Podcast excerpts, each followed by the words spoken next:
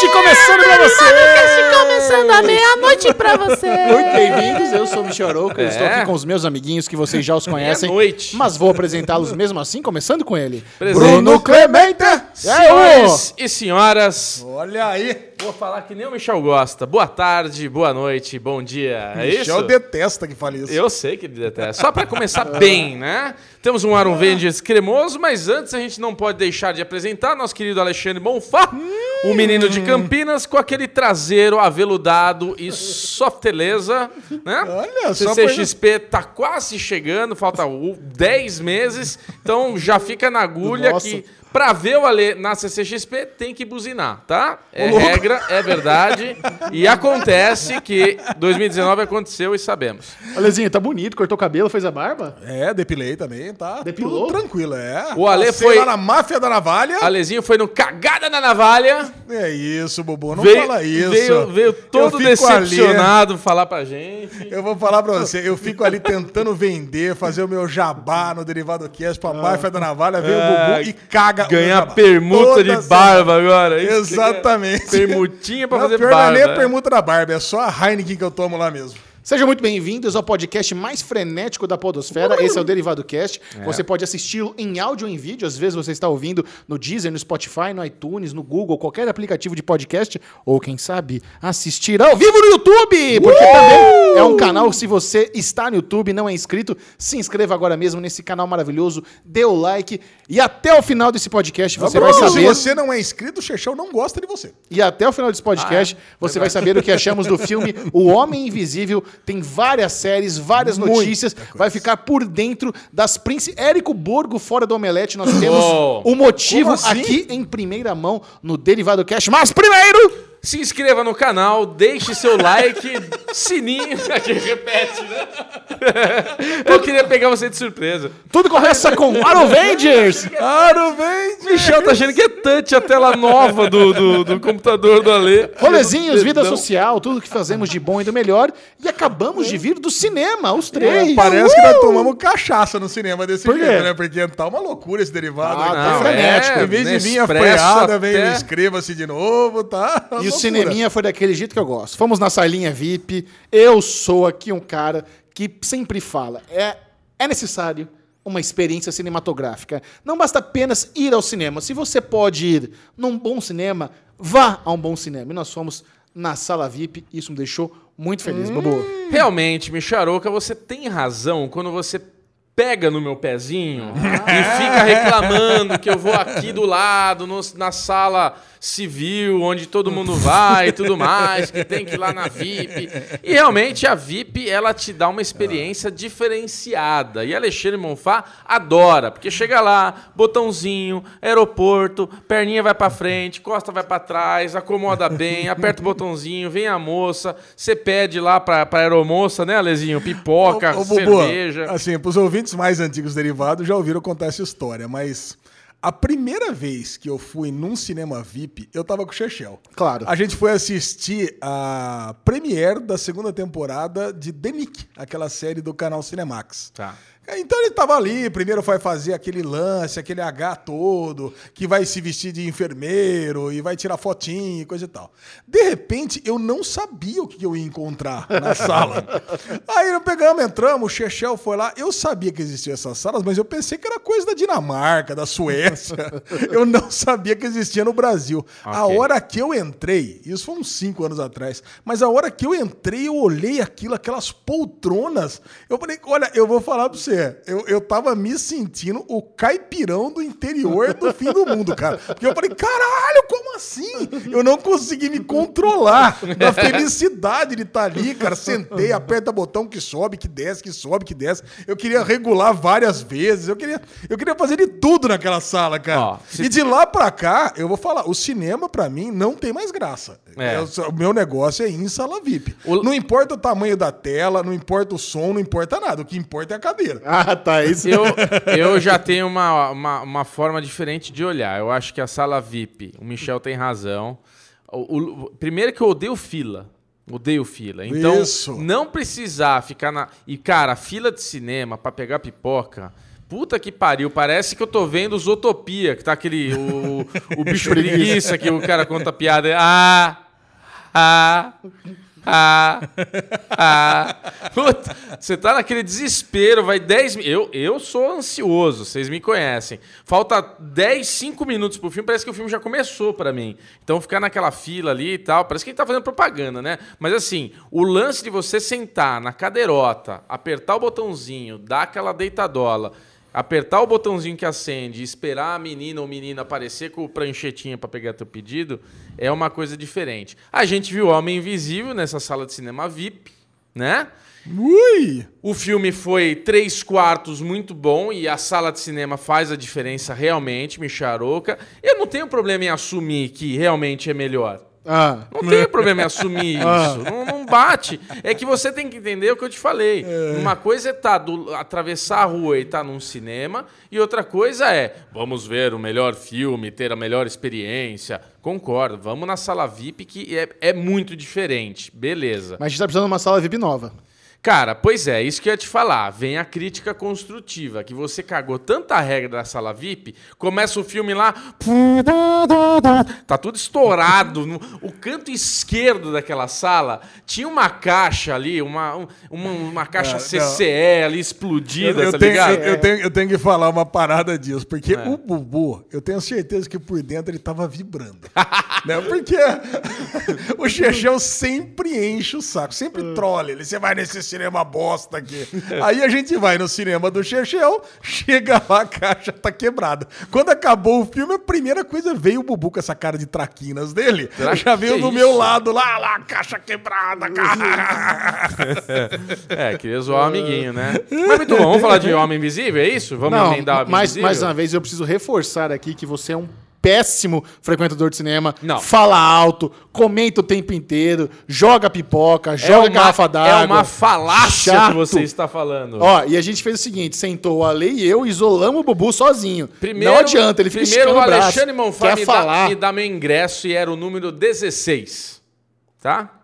Aí o Micharouca vê lá. 16, na verdade. 15, 16, poltroninha casal. 17, 18 da, da solidão depressiva. Ele falou: senta na 17. Vai lá o Bubu triste sentar sozinho na 17. Aí eu não começa, sabia disso. aí começa o Eu filme. tava, lá, eu tava lá dando uma gola, né? Você tava lá no banheiro. Aí começa-se o filme. É a cutuca daqui, cutuca de lá, joga pipoca, passa pipoca, pega pipoca, belisca o bubu. Ô, filho que filho da puta. Pois ele chega no Derivado Cast e fica falando que eu sou o Galvão Bueno do cinema, Mas que não sei não lá. Caralho, velho. Mas, Mas, foi eu um- gosto, né? foi- Eu- Ah, então, eu você tem que gosto. separar vocês. Eu, eu fui assediado nesse cinema. Alexandre Monfá. Não, eu, Foi- não tenho, eu não tenho nada pra falar do Bubu. Foi pior que o Pyong, eu cheguei, velho. Eu cheguei do banheiro, É já isso? tinha começado o negócio e o Bubu me presenteou. Foi o Bubu ou foi o Xixão? Foi o Bubu, não foi?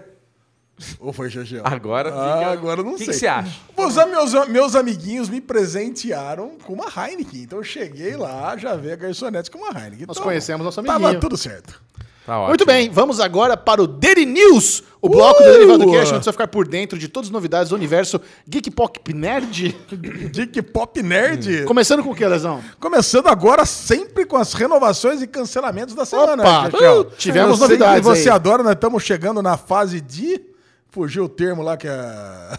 Quando renova, se cancela todas as séries. É o lá. May Sweeps. Isso, exatamente. Era isso que você queria falar, não? Não, é tem outro nome, mas bom. tudo bem, é em maio lá que É. acontece todas as renovações. É a varredura de maio, May Sweeps. Varredura de maio. Então vamos lá. Chicago PD Mad Fire foi renovada para três temporadas, juntamente com SVU.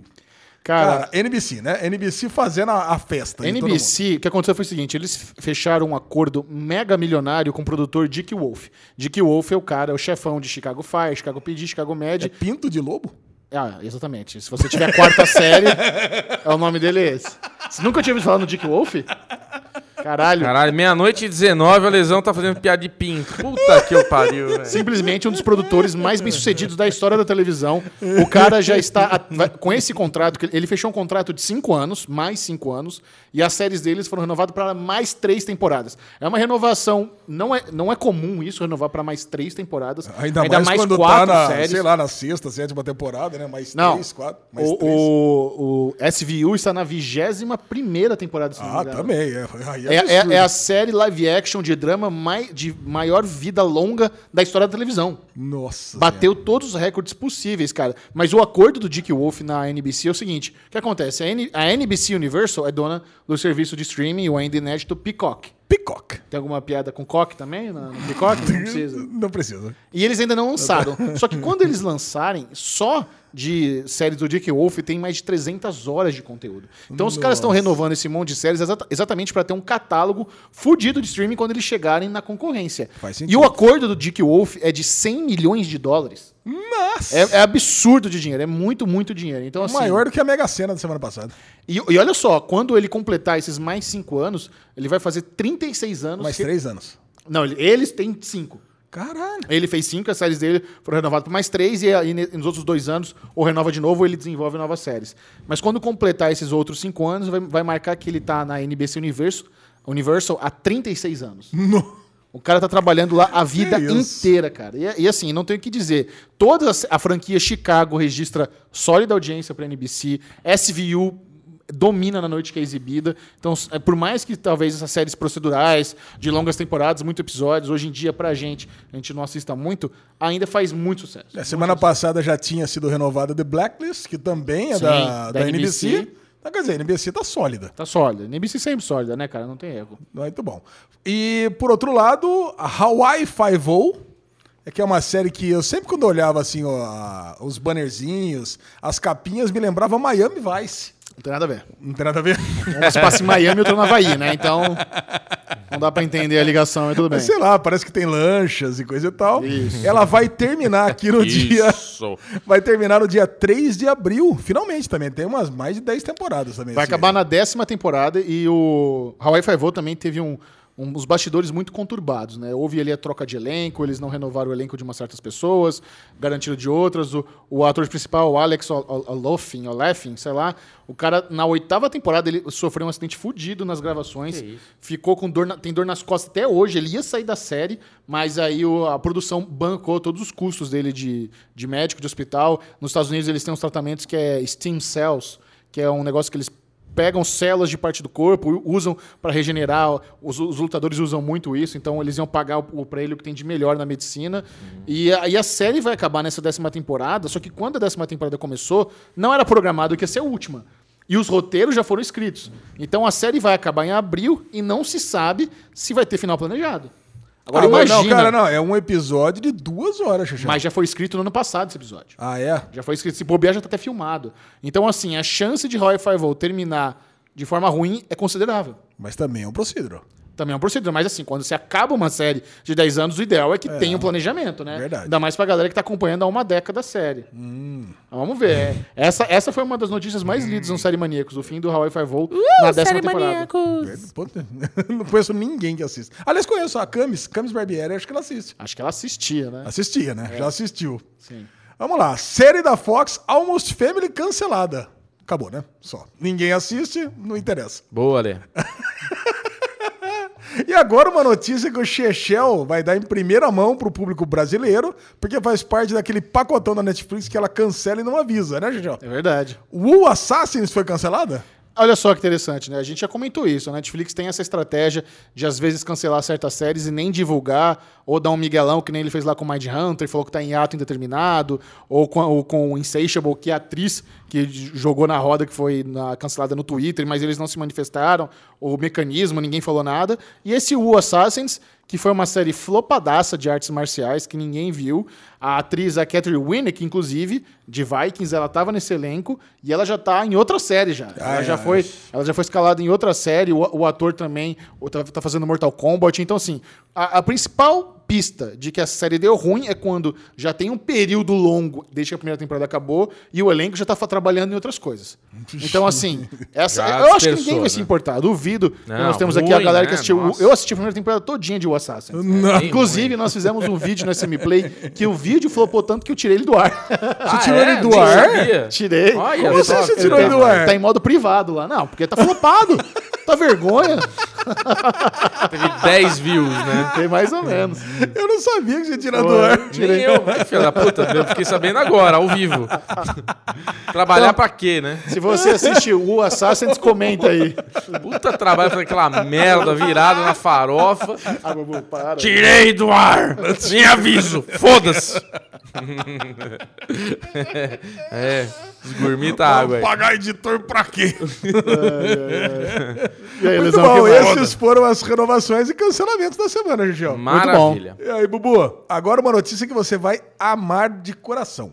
Olha Henry. Cavill, que era, era o nosso Superman, nosso atual Gerald É. de Witcher, ele pode ser o Wolverine. Cara, boa notícia, porque Mr. Cavolas, né? Ele veio aqui na CCXP. é cavadão, né? Um Cavanildo. Ele. ele, porra, cara, cara bonito, boa pinta, como é que fala assim? Vibra bem, né? Tem todo um negócio. Ele foi muito bom em The Witcher, gostei bastante, apesar da Ah, crítica. Tudo isso, tudo isso que você tem vergonha que o cara é gostoso. O cara é muito gato, O gostoso. Cavill, eu tá caralho. achando que o Bubu pegou o Cavill, né? Cara, É. Puta, agora não pode olhar pra ali que ele já ri. Não, eu acho o seguinte: Não, ele- cara. ele é um bom ator em Superman, acho que ele segura bem o papel. Ele foi muito bem, apesar de criticado, algumas pessoas não terem gostado. Eu gostei dele no papel The Witcher. E eu acho que ele é uma boa troca pelo, pelo, pra ser o Wolverine. Ele é uma versão atualizada mesmo do Hugh Jackman. O, o Lesão não aprovou. cara, eu acho que não, sabe por quê? O Wolverine, nos quadrinhos, ele tem 1,55m. Ah, vai tomar no cu, né? Ah, Cara, então não, vamos não, falar não, que o. Hugh Jackman também tá errado. Tá, lógico que tava Jackman errado. tá Aí, aí eu 90. pergunto, o Wolverine, ele tem traços orientais e o Wolverine é feio. Wolverine é Cara. canadense, velho. É, mas ele tem traços orientais. Como assim? Ele tem, cara. Pega nos quadrinhos você vai ver. Ele tem traços orientais. O Wolverine tem quase 200 anos de- vida, Sim. cara. Então, mas eu vou falar pra você, não existe lá um personagem mais baixo, com uma estatura mais, com uma estatura mais parecida com o Wolverine. Tem Não, que mas- pegar um galanzão Mas pra ser o Wolverine. vocês estão focando no ponto errado da notícia. É. Olha a puxada de tapete que a Marvel vai dar na DC se o Henry Cavill largar a mão do Superman e for virar Wolverine na Marvel. Caralho. É. Olha isso. Mas assim, se eu fosse ele, cara, eu pulava desse barco porque, olha, tá zoado. O Wolverine, ele apareceria no Capitão Marvel 2. É que é lá longe, né? Que é não tá nem interessante na fase isso. 4, né? Tá na fase 5. É mesmo? É, não tem Capitão Marvel na fase 4, né? Cara, e- mas isso aí é uma boa amostra de como tá conturbado os bastidores da DC da Warner. Se eles estão prestes a perder o Henry Cavill como Superman, cara, isso é um baque. Isso acaba. É. Isso aí, cara, porque assim, eles estão tentando lançar o novo Batman. Né? O Ben, Ben Affleck caiu, o Robert Pattinson tá lá. Mas eles estão mantendo o Henry Cavill, estão mantendo o Momoa, a, a Mulher Gal Maravilha, o Gal Gadot, o menino lá do The Flash também. Agora, se eles perderem, não dá pra continuar a Liga da Justiça, eles vão ter que rebotar a porra toda, cara. Cara, mas eu, eu- eles já vão rebutar a porra toda, porque estão falando que é isso que vai acontecer no filme do The Flash, né? Vai ser o Flashpoint. Então é pra isso que é para isso que vão. Agora vamos perderam. pegar, vamos ver quem que a gente vai renovar, quem que não vai, conforme for, já troca os atores. Nossa, teve Será que eles já perderam ele? Cara, deu aquele puta BO do bigode lá, que tiveram que tirar digitalmente. Tá cagado, e agora ele vai sair, sabe? Nossa, que, que desleixo essa DC, cara. Dá vergonha, sabe? Organiza essa porra. Cara, mas o lance dessa notícia é que ela partiu de um, um fã, né? Um boato. um Me rumor. soa muito estranho, agora sendo bem sincero. É, um rumor. É muito estranho. E aí já veio logo, tem aqueles desenhistas, né, de quadrinhos que já fazem uma arte conceitual, que fica muito maravilhoso, um Henry Cavill como Wolverine, aí É. todo fandom... Fica animal. Oh, desculpa, deu uma, Que isso, deu tá- uma roncada? Foi? tá tarde, ele vai ter espasmo no Eu vou, eu vou cair de quatro procurar trufa aqui também. Ó, ok. Aí, cara, eu acho que aí começa o fandom todo a Não, mas é muito estranho. começar a exigir. Isso aí tem cara de ser boato infundado do- dos bons, viu? Porque não faz Uh. sentido nenhum isso aí. É, Ah, tô vendo. espero que sim. que mais? Vamos lá. Agora uma notícia que bombou hoje no Twitter brasileiro, talvez até no, tweet, no Twitter mundial. Érico Borgo saiu do Omelete, Xixão. Cara, isso é uma notícia muito do- doida, né? Porque o Érico Borgo é o fundador do Omelete, ele era o cara que comandava a CCXP e, de- e desde há quase 20 anos aí fazendo com o Omelete um dos principais portais de cultura pop da América Latina, fazendo da CCXP, da CCXP a maior Comic Con do mundo. É um baque muito grande, a Aline Diniz já havia saído, e aí na- no release que eles lançaram, eles falaram que agora a CCXP vai ser comandada pelo Marcelo Hessel e pelo Marcelo, pelo Marcelo Forlani E vai ser muito interessante a gente notar como vai ser esse CXP 2020. Verdade. Porque o Érico e a Aline eram as pessoas responsáveis principalmente pelos palcos. Então, as pessoas famosas que vinham, a organização do palco, eles apresentavam quase todos os palcos e tudo. E você notava que existia uma organização muito boa. Às, às vezes tinha palco ruim, às vezes tinha palco fantástico, normal, mas era tudo no horário, bonitinho, aquelas luzes fodas. Então, em termos de exposição, em termos de stands, eu não acredito que isso afeta muito a indústria.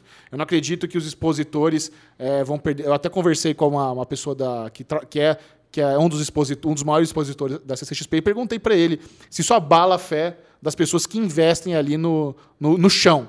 E ele falou que não, mas que para a gente ficar esperto em como isso vai afetar os palcos. Mas e os convidados? Painéis, né? Mas é isso que eu estou dizendo, os palcos são os convidados. Ah, tá. Então os É. convidados dizendo. também. Porque Porque assim, o Érico, o Érico- o Érico- é o seguinte, o Érico Borgo ia nas reuniões em Los Angeles conversar com os agentes, trocava e-mail. A Aline via visto pros caras, sabe? Era os, o- a- vocês não têm noção o tanto que a, Dois juntos. a CCXP dependia do Érico e da Aline. Uhum. Assim, eles faziam um trabalho de 20 pessoas. Era um negócio inumano. Talvez por isso que eles saíram. Acho que eles, coitados, eles se cansaram. Em cinco anos, eles envelheceram 30, sabe? É sabe muito uma- desgastante. Sabe uma coisa que eu percebi? Quando a Aline saiu do Omelete, eu vi que o Érico não ficou tão triste. Acho que é por isso, né? Ele já sabia que ele ia sair também. Ele sabia que ia sair, ele sabia, ele sabia que agora. Porque assim, cara, por mais que seja. Eu imagino que trabalhar com isso, você aprende muita coisa. Deve ser muito realizador. Você. A Aline fez aquele palco da Mulher Maravilha com live global. É. E ali ao lado da, da Gal Gadot, da Perry Jenkins, sabe? De- são memórias que ela vai guardar, experiências pro resto da vida que poucos seres humanos tiveram a oportunidade de passar. Só que ao mesmo tempo é isso, cara. É um negócio que desgasta, que cansa, é muita pressão. A pessoa fica doente, fica, não dorme, sabe? Sim. É uma loucura.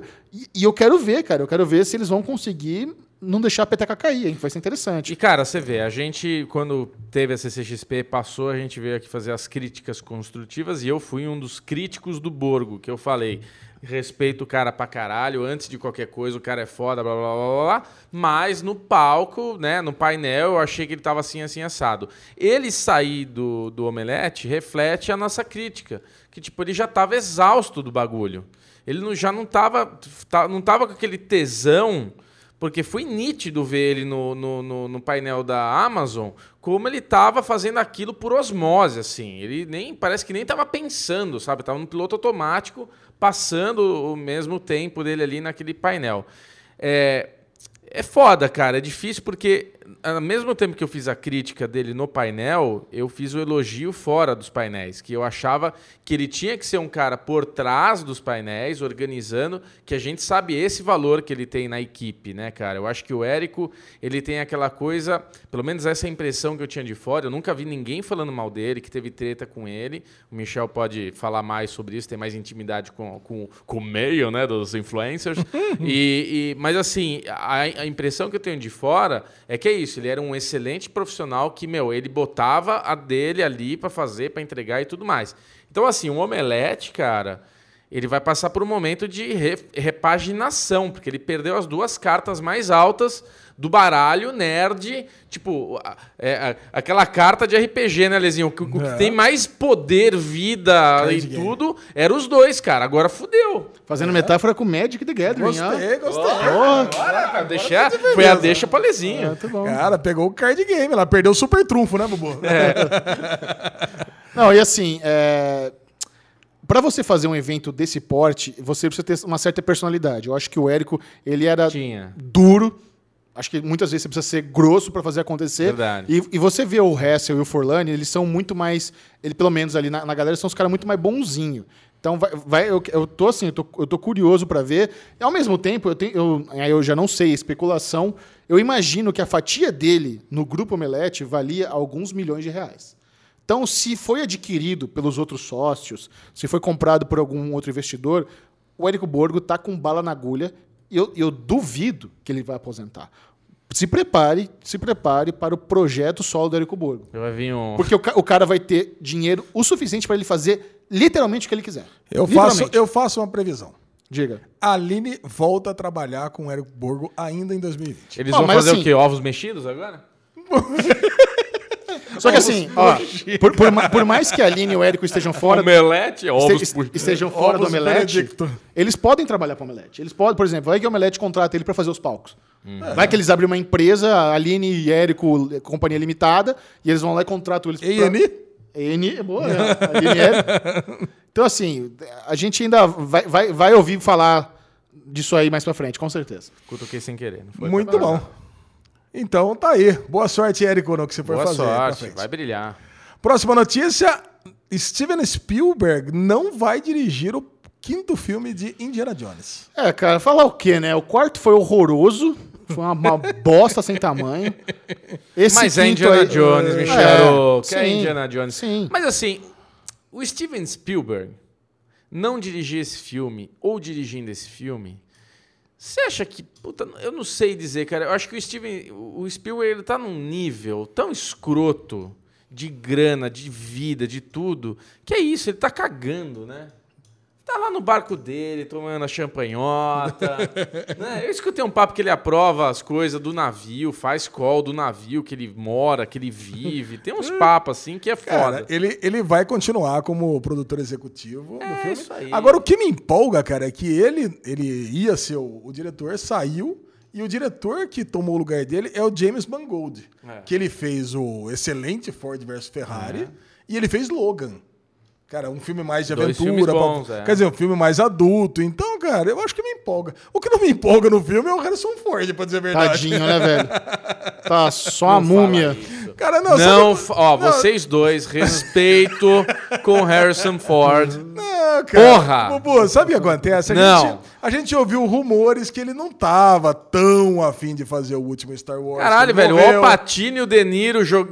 fizeram aí o irlandês dando chutinho, jogando arma no rio. Puta sacrifício. Não, mas eles Harrison estavam, tá melhor, não, mas eles velho. estavam afim de fazer, né, Bubu? Uma coisa é você não tá afim e uma, o Harrison Ford não tava afim de fazer Star Wars. Pega o menino lá que fez o filho dele, que já não é menino, que já tá o Shalai Alebouf lá, como é que é o nome dele? Xalai LeBeouf. é difícil pra caralho falar o nome dele. Como é que é o nome dele? Shia LaBeouf, Shia Shia LaBeouf. LaBeouf, velho. Falei tudo errado. É o, é, ele- é- faz ele ser o filho do Indiana Jones e bota ele do Agora- Star Wars ali, um... é Vocês acham que Sean Connery volta? Sean Não, Connery... que Puta, ele não né? tá doente? Sean Connery tem o quê? 100 anos, caraca. Não, dá, né? sei. Cara, ó, Não atores que eu sinto muita falta, mas eu acho que eles estão meio adoecidos e tudo mais. Sean Connery, Jack Nicholson. Não vejo mais eles, cara. O Jack Nicholson também, também deve, deve estar com uns 85, 90 anos. Cara, mas né, o Sean Connery já era, já tinha 85 em 1980. Quando ele velho. fazia 007. Porra, né? exato. Muito bem, boa sorte pra ir pro próximo Indiana Jones, então. Ó, o, o Highlander, o Sean Connery já era velho. Mas Highlander é imortal, né, Bubu? É, pois é, por isso que eu lembrei. Vamos lá, agora vocês dois assistiram o filme Modo Avião, da Larissa Manoela? Não? Não assisti, cara. Caraca, vocês não prestigiam o cinema nacional mesmo, né? Da Ah, é Netflix. brasileiro? É brasileiro. Porque esse filme acaba de se tornar o filme de língua não inglesa de maior sucesso da Netflix. Cara, isso é, isso é realmente incrível. A Larissa Manoela, cara, ela é uma atriz mirim que bombou muito, a carreira dela começou no SBT. Ela fez esse filme, acho que ela tem mais contrato com a Netflix e ela assinou com a Globo, cara.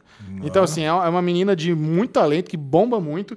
E ela ter feito esse filme em modo avião, ser o filme de língua não inglesa mais assistido da Netflix, é, é uma notícia Bem feito, hein? inacreditável. Não, e, e essa notícia é impressionante porque a gente sabe a quantidade de filmes de, de língua não inglesa que tem na Netflix. Sim. Não é que tem um ou outro. Não, cara, todo dia entra filme de língua não inglesa na Ah, é? Netflix. Qual que entrou hoje? Zoando, louco. zoando. Quer que eu veja aqui? Ó, Tô zoando, tô zoando. qu- quando essa matéria foi ao ar, o filme já tinha sido assistido por 28 milhões de lares, cara. É, Caraca, é muito. Bastante. E nós não vimos. Pô, não, imagina que interessante, né? Se esse filme sai na- nos cinemas brasileiros, no máximo um milhão de pessoas iam assistir. No máximo. Exatamente. sabe? Então, assim, é, o alcance da Netflix é um bagulho muito doido, cara. É, não tem o que falar, né? Caraca, adapta o trabalho de um mexicano esse, esse filme aqui, Alberto Brenner. Ah, muito bom. Não sei nem o roteiro desse filme aqui. Vamos, Boa. Vamos assistir pra comentar semana que vem? vamos, vamos embora. Claro que não, né? Você tem que falar assim, não.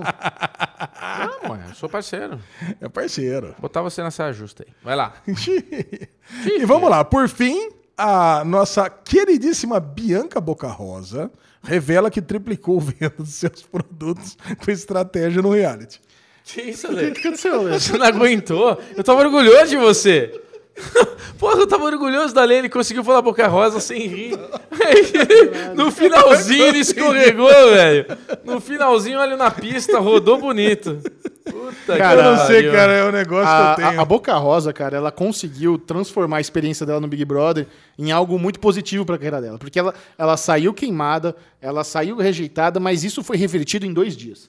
Em dois dias ela conseguiu rever- reverter tudo. Ela já tá com mais de 10 milhões de seguidores no Instagram. Ela lançou o Twitter dela, em um dia tinha mais de 300 mil seguidores. Ela tinha todo. Um dos principais é, polêmicas que ela se envolveu no Big Brother foi quando ela deu mole lá pro, pro Guilherme, só que ela tem namorado lá de fora, aí o cara deletou as fotos dela. Só que aí, dois dias depois, ela já fez Instagram com o cara, os dois de boaça. Ó, terminamos, mas estamos aqui de boa, não sei, vão continuar se seguindo. É, se explicou, reverteu- conversou E, e e ela tal. tem essa personalidade agradável, ela tem essa personalidade, esse sorriso gostoso. Então, quando ela vai nos programas da Globo, porque assim, a maratona pra ex-Big Brother nas primeiras 48 horas é absurda. É, eles vão, qualquer live no Instagram que tiver da Globo, eles têm que estar lá. É, é, no dia, cara, eles. Eles saem num, num- num dia, à noite, no dia seguinte já estão na Ana Maria Braga, aí vai pro Multishow, cara, eles a- abusam e usam de ex-Big Brother na programação da Globo nos primeiros dois Bubu, dias. você, Bubu, você, você assiste tudo essas coisas aí? Não, claro que Ana não. Maria Braga. O que eu Claro que queria, não, o que eu Ale. queria Claro que não. falar com o nosso BB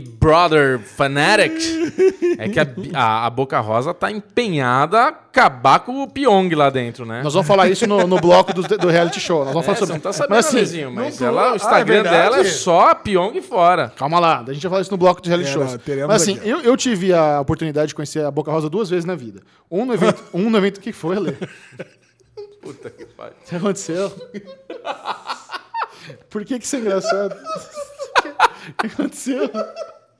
Você Você quer, conheceu duas vezes a Boca Rosa. você não quer ouvir como é que foi? Quem tá com a Boca Rosa é você. Olha, tá mais rosa que o... Que? Eita. A primeira vez foi no evento da Netflix, a cidade toda. que é com essa idade toda. parece Vai, que- vai, continua. Não, lembra aquele filme da Netflix de, de Velho Oeste? O filme brasileiro, que botaram um, um português pra fazer? Lembra desse filme, não? Ah, Lezinho, que dó. Então ela tava lá, nos apresentaram. Netflix? É, da Netflix. Ai, como é Eu que é o conheci nome? ela- Forasteiro? Era Isso, isso. Ah, sei. Só que, só que essa vez, assim, foi, ah, prazer, blá, blá, blá. Não, nem conversei com ela. A Boca Rosa tava nesse filme? Não, ela tava junto lá no evento. Ela, calma, acompanha. Aí, no, em 2018, quando eu participei do YouTube Next Up, lá no Rio de Janeiro, aquela uma semana de imersão lá no YouTube Space, ela foi uma das mentoras nos palcos de empreendedorismo. E, a- e ali foi interessante porque logo de cara ela deu muita atenção para todo mundo, tirou foto, e a impressão que eu tive dela sempre foi positiva. Ela sempre foi uma pessoa que deu que ali explicou como funciona. Porque assim, ela ganha milhões vendendo maquiagem. Né? Você tem noção aquela menina milionária vendendo maquiagem? O Ale não tá escutando nada que você tá falando. Ele Não, tá, eu não posso rir, eu não posso rir, eu não posso rir. rir, não posso rir. Ale, vou te dar uma dica. Morda a língua. Morda- Isso. Não, e é isso, cara. Não, Ela- cara, ela, é- ela, ela, não, ela cara, fez um trabalho de maquiagem, Eu imagem. sei que movimenta uma grana É. gigantesca. Sim. Agora quer participar da conversa. É. Não, mas é muito impressionante como ela conseguiu reverter o lance da imagem dela, só isso. E assim encerramos esse divertido Daily News da semana. Muito bom, vamos agora falar de coisa séria. Boa. O Derivado Cast é um podcast de investidores, de empreendedores, de empresários. E nós vamos voltar aqui com o nosso bloco de finanças, Olha! porque quem é ouvinte antigo, quem é telespectador antigo, lembra É, que no ano boa. passado nós pegamos gosto por investimento. Uh! Nós fizemos nossas transferências para nossas nossas re- respectivas opera... Como é que chama quando você Corretora. com a corretora e começamos a investir. O papo de empreendedorismo, de investimento voltou à tona porque a bolsa teve aquela queda fodida na semana passada. Semana passada. Só em um dia caiu 7%. Isso é muito interessante porque é o seguinte, ao mesmo tempo que isso para muitos pode preocupar, eu que me, me considero um investidor a longo prazo, vi oportunidades de compra. Eu, eu mostrei pro Ale aqui, eu não mostrei para você, eu mostrei pro Ale a minha carteira de ativos. Quase tudo no vermelho. Quase tudo no vermelho por causa da queda. é um pesadelo. Ah, mas. E eu fico O pensando, é um você, pesadelo. ansioso, o que você faria nessa hora? Você fala, Não vou vender logo para não, pra não perder mais. Não, mas é, é muito, é muito diferente. Eu acho que não. Eu, eu sou mais conservador. Então não é uma questão de vou vender logo, é que a gente fez uma brincadeira, né? A gente tava com um desafio e tudo mais. E daí ali era diferente a, a, a- o que eu, onde eu queria chegar. Mas você está falando uma coisa, né? A gente vai falar do dólar também, que é uma outra notícia e tudo mais. Mas o que, que a gente vê que está acontecendo no Brasil? E por isso que a gente está tá, tá aumentando esse interesse. Eu aqui no escritório, eu tenho eu, Michel, Ale, os meninos aqui e tal. Cara, tá todo mundo falando disso. O brasileiro parece que acordou pro que pro investimento, para essa linguagem. Então todo mundo tá, eu vejo assim, antes eu não via ninguém falar sobre isso. Era um, era um universo de É muito elitizado. Ah, isso é perigoso, hein? Ó, já vi um amigo meu perder muito dinheiro com isso daí. E na verdade é que existem pessoas que querem arriscar demais, entram nos golpes e coisa e caem nesse negócio e cria-se essa, essa barreira do, ó, isso é perigoso. tá. Mas eu vejo aqui hoje as discussões que a gente tem dentro do escritório e é isso, é longo prazo, é o day trade, é não sei o que lá, é o short, bobol. Então, cara, é, isso é uma cultura que tem que ser estudada. E, e eu, cada dia mais, tenho interesse em entender melhor, porque eu sim quero investir. Eu fico todo dia falando para você que, porra, a gente fica colocando. I'm sorry. A gente fica colocando poupança, era o básico da vida. A gente escuta todo mundo falar de poupança, né? Acabou, poupança não existe mais. Todo mundo, todo Cagada. no Brasil, a maioria das pessoas já sabem que poupança está perdendo dinheiro. Ela não compensa a inflação, por exemplo. Tipo, teu, rei, teu dinheiro não está acompanhando a inflação, que é o índice clássico, né? Então, assim, precisa entender para tirar esse dinheirinho do lugar e ficar lá perdendo dinheiro e começar a estudar. Eu, eu vejo muito essa coisa de dis- distribuir, né? De não deixar tudo numa cesta só e tudo mais. Diversificar. Diversificar. Então, assim, Michel Arouca, eu estou muito aberto a entender mais. E você é um cara que não parou. Não, eu peguei um gosto É. legal, É. cara. E eu, e eu gosto de estudar. Eu gosto de ler artigos, gosto de pegar algumas publicadoras que colocam lá estudos sobre os ativos. É, Então. é, tem, tem publicadora que, assim, ela te dá as informações para você tomar a melhor decisão possível. Isso me ajuda muito. Isso me ajuda pra caramba. O que, que eu Então, então? e é, um- É. é uma coisa que você sente confiança Muito. essas indicações. Cara, Porque muito, essa, essa é uma muito. dúvida que todo mundo tem. A gente vê os filmes, por exemplo, o Lobo de Wall Street, que tá lá o Leonardo DiCaprio no telefone, falando com você, te dando as dicas e fazendo assim por trás. Então você vê aquela coisa. Não, mas é que tá. Mas, é, então, mas é um, é- são os paradigmas. Então, É. você que tá aí todo dia fazendo essa treta, você acha que é confiável pegar estudos, conselhos Existem e, e estudos. trocar uma ideia. Existem estudos confiáveis, existem ótimas publicadoras e não existe fórmula mágica. Não exi ah, se, se existe algum lugar que fala faça isso que você vai ganhar isso garantido, saiba na hora que isso é bullshit. É. Isso não existe. Não é fácil ganhar dinheiro. Lógico. Você tem que estudar, você tem que entender e você tem que ter paciência para você fazer coisas a, a longo prazo. A carteira que eu tenho, eu quero ter retorno nela daqui cinco anos, daqui Sim. 10 anos, sabe? Eu não, eu não tô comprando para ter um negócio mágico mês que vem. Não é isso. É, eu queria falar a minha experiência, que é bem diferente de vocês dois, né? Que eu fui. Eu sou muito mais é, desleixado. Isso, boa palavra. negócio. Sou bem mais desleixado. Então nós começamos a fazer a nossa brincadeira aqui. Eu já fiz lá os meus investimentos, subi. Só que eu já fui direto numa pessoa que entende muito do assunto, que é o meu cunhado, que é o Zé Sidney. Você roubou, né? Não, Não roubei nada. Não, poderia, Eita. poderia. Zé Sidney, meu cunhado, Neizinho. Ei, Zé Cara, e ele pegou, ele, ele deu ali a- as ações que ele entendia que eram ações da Fleury, da Guararapes, da BR Foods, que depois todo, nós três acabamos comprando. Cara, e realmente eram ações muito boas. Tenho elas até hoje, tão lucrativas até hoje. Então, quer dizer, é um negócio. Quando você tem uma pessoa que entende do assunto, você vê que o negócio dá certo. Sim. Aí depois, em determinado momento, eu comecei, ah, quero brincar um pouquinho. Eu já estava rendendo um bom dinheiro na BR Foods, tirei. Agora ah, vou comprar essa Oi aqui. Pô. Nossa. olha, olha o que aconteceu com a Oi. Sabe quanto tá valendo a ação da Oi? Um real. Sério? E, cara, eu pensei- Caramba, despencou eu- Quando mesmo. eu comprei a Oi, eu falei, ah, tá valendo, sei lá, dois reais. Pô, men- menos do que isso não vai ficar nunca. Vale É. dois reais. Aí, em determinado momento da nossa brincadeira, que a gente chegou à conclusão que renda fixa não valia para brincadeira, aí eu tirei tudo e aí eu fui atrás de uma dessas publicadoras, viu, Xexão? E tava lá que, entre todas elas, uma das melhores opções era a Log, essa empresa de, de coelhinho que tá para São Paulo, para todo lado. Falei assim, ah, vou pegar todo o dinheiro e botar nessa aqui. Mais prático, comprei. Cara, essa é a que tá me dando o maior, o maior rendimento até hoje. Então, cara, e aí... Todo o dinheiro que você vendeu de uma das ações. Não, não, das rendas fixas. Ah, tá. Das rendas fixas. Aí o que aconteceu? Eu tava felizaço da vida, cara, que eu tava tendo, sei lá, em, em menos de um ano, né? Em, em nove meses que a gente desde que a gente começou a brincar disso, eu tava dando 60%, 70% de aumento do patrimônio. Eu falei, caraca, cara, isso aqui é a melhor coisa do mundo. Até vim semana passada, esse mês inteiro, na verdade, né? Puta, aí eu perdi já coisa de quase 20%.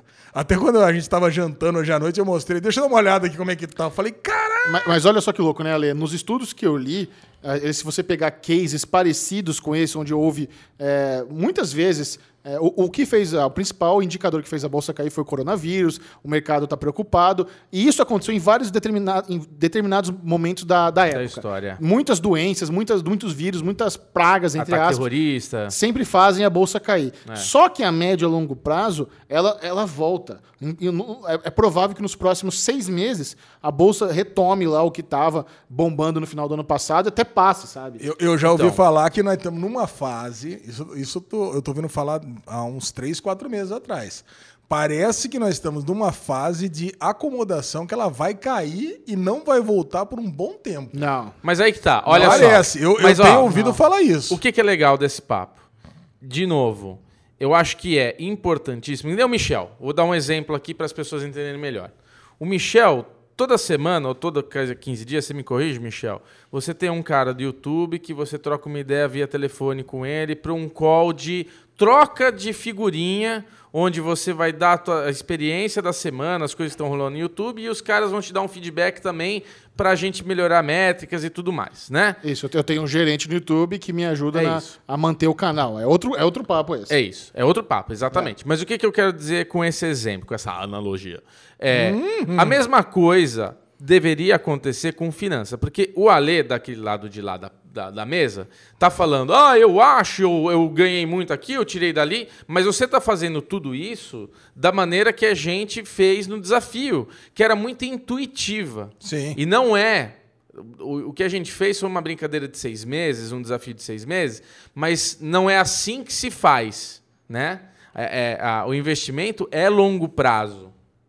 Para ser a longo prazo, você tem que ter essa curadoria, essa troca de figurinha. Eu não acho que a palavra é eu tenho que seguir tudo que a pessoa me falar, mas é trocar ideia com essa pessoa que vai te orientar. Além dessa pessoa, você estudar para vocês dois chegarem a uma conclusão e a pessoa também identificar o teu perfil. Porque aqui nessa mesa, a gente tem três pessoas completamente diferentes Não. em termos de investimento. Se eu tivesse que definir aqui, eu me colocaria, acho que, como o mais conservador e ao mesmo tempo mais ansioso, que é- são duas coisas que brigam uma com a outra. Então eu quero, eu não quero perder dinheiro, eu quero ter o investimento com responsabilidade, caso eu precise de alguma coisa ou outra, mas ao mesmo tempo eu sou ansioso para ver se eu estou ganhando ou se eu estou perdendo.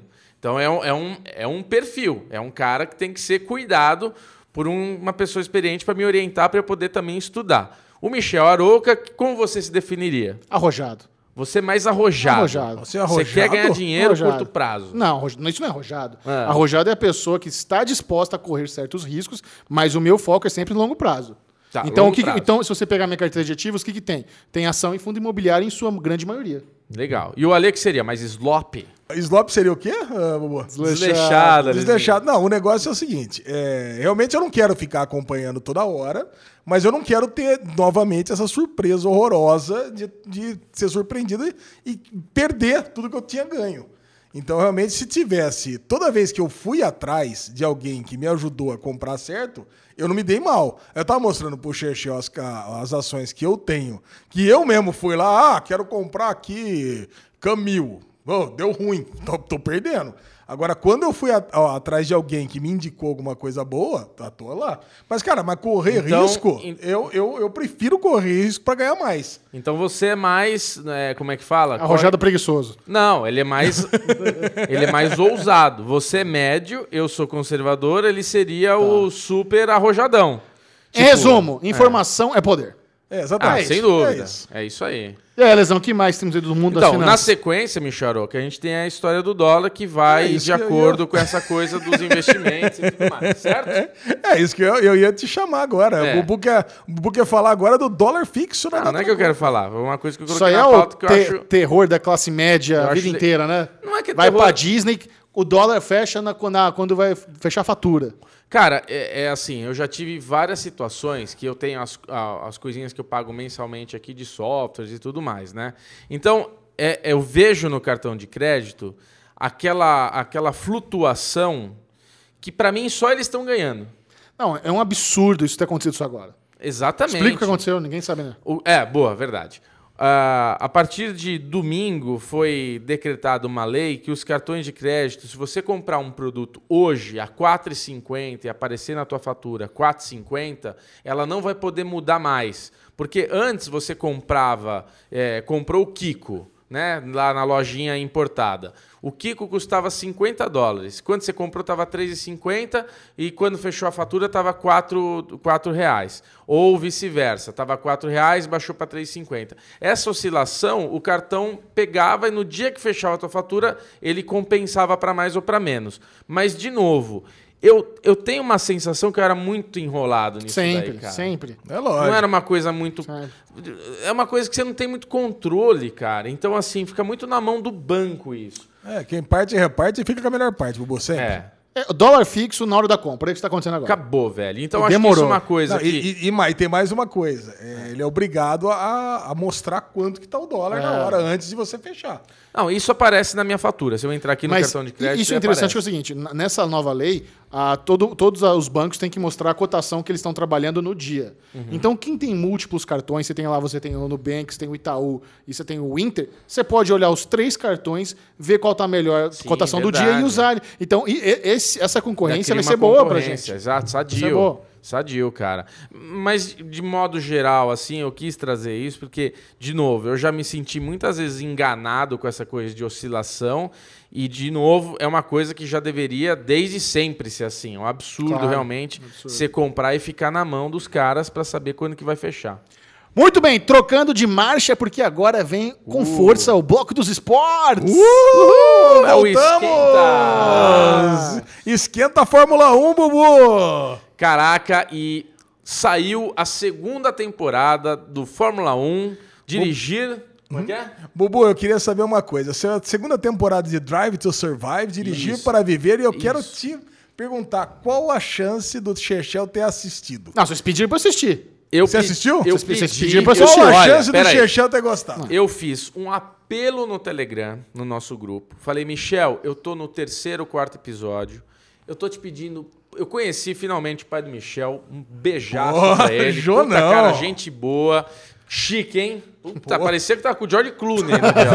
O cara é chique demais, educado. Aristocracia Nossa, um gentleman. Pagou nosso almoço. Pagou nosso almoço, fiquei sem graça, pelo amor de Deus. a gente foi no Pasta Diala. Aí eu Nossa descobri, para minha surpresa, Alexandre Monfá, eu descobri que o pai de Michel Arouca é um entusiasta do automobilismo. Nossa senhora! E eu fiquei de queixo caído. Ele fiquei- tava até com o pullover da fiquei- Ferrari, né? Fiquei alta. Inclusive, você falou que vinha com a camiseta da Ferrari. Mas você não veio com a do Red Bull também? Por quê? Vem, eu não pus porque você não viu que é da Ferrari.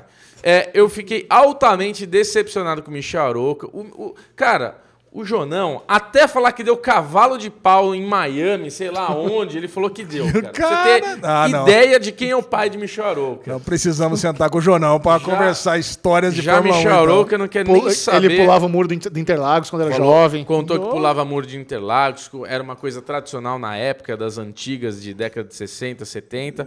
Bom, enfim, eu falei, Michel Arouca, estou fazendo um apelo a você. Esse documentário você vai gostar de verdade, cara. Você, você gosta de reality show. Tipo, é uma coisa, tudo que a gente falou na temporada passada tá no documentário, então você vai lembrar do que a gente comentou. Fora que, meu, é muito bastidores, é muita coisa acontecendo. É um reality show Vamos que lá. é demais. Vamos lá, então vocês pediram pra mim, que não ligo pra Fórmula 1, não sei nada. Quando vocês comentam sobre Fórmula 1, é pra mim como se fosse. Entra no meu ouvido assim, ó. Cocô! Ah, não absorvo nada. Que cuzão. Aí vocês pediram. Assiste o documentário de Fórmula 1 pro cara que não gosta de Fórmula 1. Aí ele eu assisti. que. Não, isso, isso Eu foi mais legal. Você falou, não vou nem. Out. Out. Aí eu, Mas falei, brincando. porra! Aí ele, não, só pra irritar você. Eu Bobo. assisti e assisti tudo. Agora vocês querem que eu seja sincero. O que que eu achei do documentário de Fórmula 1 da Netflix? Óbvio. Quero. Cara, esse documentário, o Drive to Survive da Netflix, não é nada menos do que extraordinário. Oh! Que coisa foda, cara. Que incrível, que Eu tinha trabalho. certeza. Ah, cara, eu fiquei de boca aberta. É muito foda. É, é inacreditável. Cara, é É excepcional. uma, é- foi a melhor coisa que eu vi esse final de semana disparado. Disparado, Nossa, olha aí. Eu, olha eu isso. assi- eu assisti Alter Carbon 2 inteirinho, assisti uns filmes, nada, nada chega aos pés desse documentário da Netflix. É muito foda. E daí entra uma, uma discussão que a gente vai ter agora por um delicioso tempo, Três, três minutinhos. que é o que é aquilo que eu te falei. É, a Fórmula 1 ela foi adquirida, os direitos dela, de, de- do evento, transmissão, tudo mais, por uma empresa americana. A partir do momento que a- essa empresa americana tomou esse domínio, eles começaram a ver o que, que a gente pode fazer para alavancar de novo a audiência, a galera tem interesse na- na- no, no esporte tudo mais. Então está se, tá se discutindo muito sobre regulamento, eles têm feito outras coisas para deixar o evento muito mais grandioso, como o americano sabe fazer. Então tem os shows, tem aquela coisa de depois da, da- do treino qualificatório, aquela entrevista ao vivo ali com o público, o cara dá aquele papo rapidinho ali na pista e tudo O mais. Martin Brundle. É.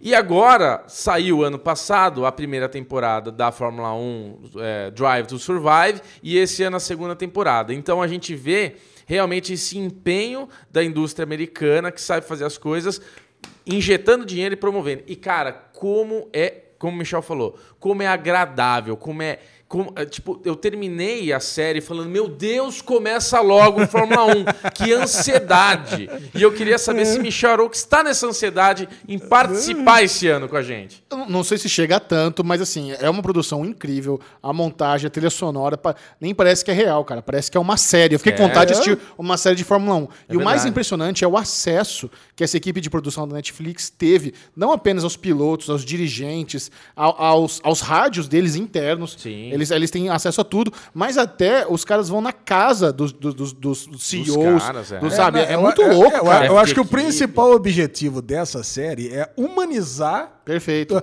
toda a todo esse crew, né? Não, toda, toda, toda a galera da, da Vocês- Fórmula 1. Vocês devem ter dado muita risada de mim, porque eu terminei me achando especialista, dando vários É? pitacos. Sim, falando um monte de merda, que- mas que- tá que- tudo é certo. lógico. Michel falando do Ricardo, Que, que falando Ricardo do- assinando com a Renault, puta cagada, era óbvio que bicho burro. Só pode ser Muito cara. bom, muito, bom. Fiquei muito orgulhoso de você. Não, mas não, Não, eu não- obviamente não. não vou assistir Fórmula 1. Ai, Não, obviamente- a gente, vamos ver. Vamos, não, Não. calma, calma. não vou assistir. Não fala não, Não, não ainda. Mas então, mas Deixa eu pegar na tua mão, levar você pra jantar. Vamos Uma começar co- devagar. Uma coisa é você assistir um produto lindo, Calma. editado, com trilha sonora, devagar, dinâmico. Meia hora cada A episódio. gente tá no Outra primeiro coisa date. é eu ter que acordar às seis da manhã no domingo pra ver quatro horas de carrinho correndo. Não, não Isso precisa. não vai rolar. Não precisa. Não, não, não É, vou. Vamos, vamos falar é, da diferença que teve da primeira e da segunda temporada. Isso é legal pra quem não assistiu a segunda temporada. Fala, né? Lezinho. Eu vi só a quer falar? segunda. A primeira temporada, ele foi um negócio mais cronológico, né? Foi analisando corrida a corrida, é, focando é, mais numa equipe do que outra. Não e o principal, não teve as grandes equipes. Eu acho, Ale, que o primeiro, a primeira temporada,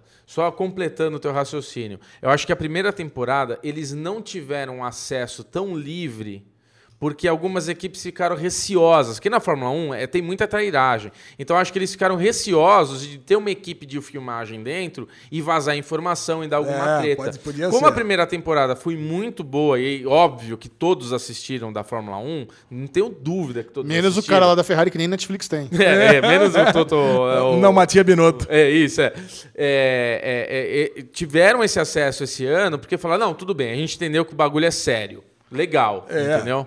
Agora- é, vai, continua. Então, e, da- e na segunda temporada, o que, que eu imagino? Eles tiveram muito mais horas Sim. e eles puderam fazer um produto onde eles intercalavam. Aí eles vão, vão para a Alemanha, depois volta para o Canadá, Cara, depois vai para a Alemanha de novo. A narrativa deles Cara, é muito perfeita. É muito, foda. Porque assim, é- era exatamente o que eu queria ver. Quando mostra a substituição de piloto, e o piloto que era da, de uma escuderia foi pra outra, e eles veem o cara que substituiu, sabe, e, e faz isso no mesmo episódio, é perfeito. É, porque É depois. brilhante, cara. aí quando você vai pro outro episódio, aí você vê o Gasly, que ele já tá Sim. correndo na STR, aí você pensa assim: ah, eu já vi o que aconteceu com ele. Quando você vê o, o, o GP da Alemanha lá, todo cagado, e da, e da Mercedes, que você vê o Lewis, Ham- Lewis Hamilton, que é um dos me- melhores pilotos de todos os tempos, e você vê como é foda, cara, como o carro não é o carro que ganha, é o piloto. Porque o cara tá com uma febre e ele se arrebenta todo e ele não consegue ganhar. Né? Então, você na, naquele episódio que foca nessa corrida, e depois aparece essa corrida em mais três episódios, essa, essa narrativa não linear, é, é uma diferença muito grande da primeira e da segunda temporada. Maravilhoso, né? Cara, é muito Maravilhoso. foda. Agora, pega- Lê, você tá dando um exemplo muito interessante. Aí a gente já começa a, a discussão da Fórmula 1, que eu quero levantar essa bolinha pro Michel participar, porque dessa Não, não vez a gente vou. tem ele. Não, rapidinho. Acho que assim, você tá falando uma coisa muito assim, ah, a- o carro, não, você vê que ainda a mão, a mão humana faz a diferença. Mas, cara, você vê que louco, né? Quando que falhou? Quando estava chovendo e quando o cara estava doente. Então tem todo um porquê Cara, mas a- o- o humano ter falhado em algum momento. O E Hamilton- ele falhou andando Com febre, fe- frente, fez pole position. Caralho, o cara é gênio. Que Não, isso, o cara, é cara? gênio. O cara Tá é gênio. todo cagado o cara lá. é gênio, carro ele caindo ao pedaço, ele ganha. é gênio, mas ele tem o melhor carro da Fórmula 1. E Mas é- a impressão que eu tenho, me corrija se estiver errado, é que ele é o Neymar da Fórmula 1. Ele é o cara que é Não. o gênio, mas é cheio de marra, dos brinquinhos, dos Não, cabelinhos. não, você tá ele não é errado. cheio de marra? Não, ele é o Cristiano Ronaldo.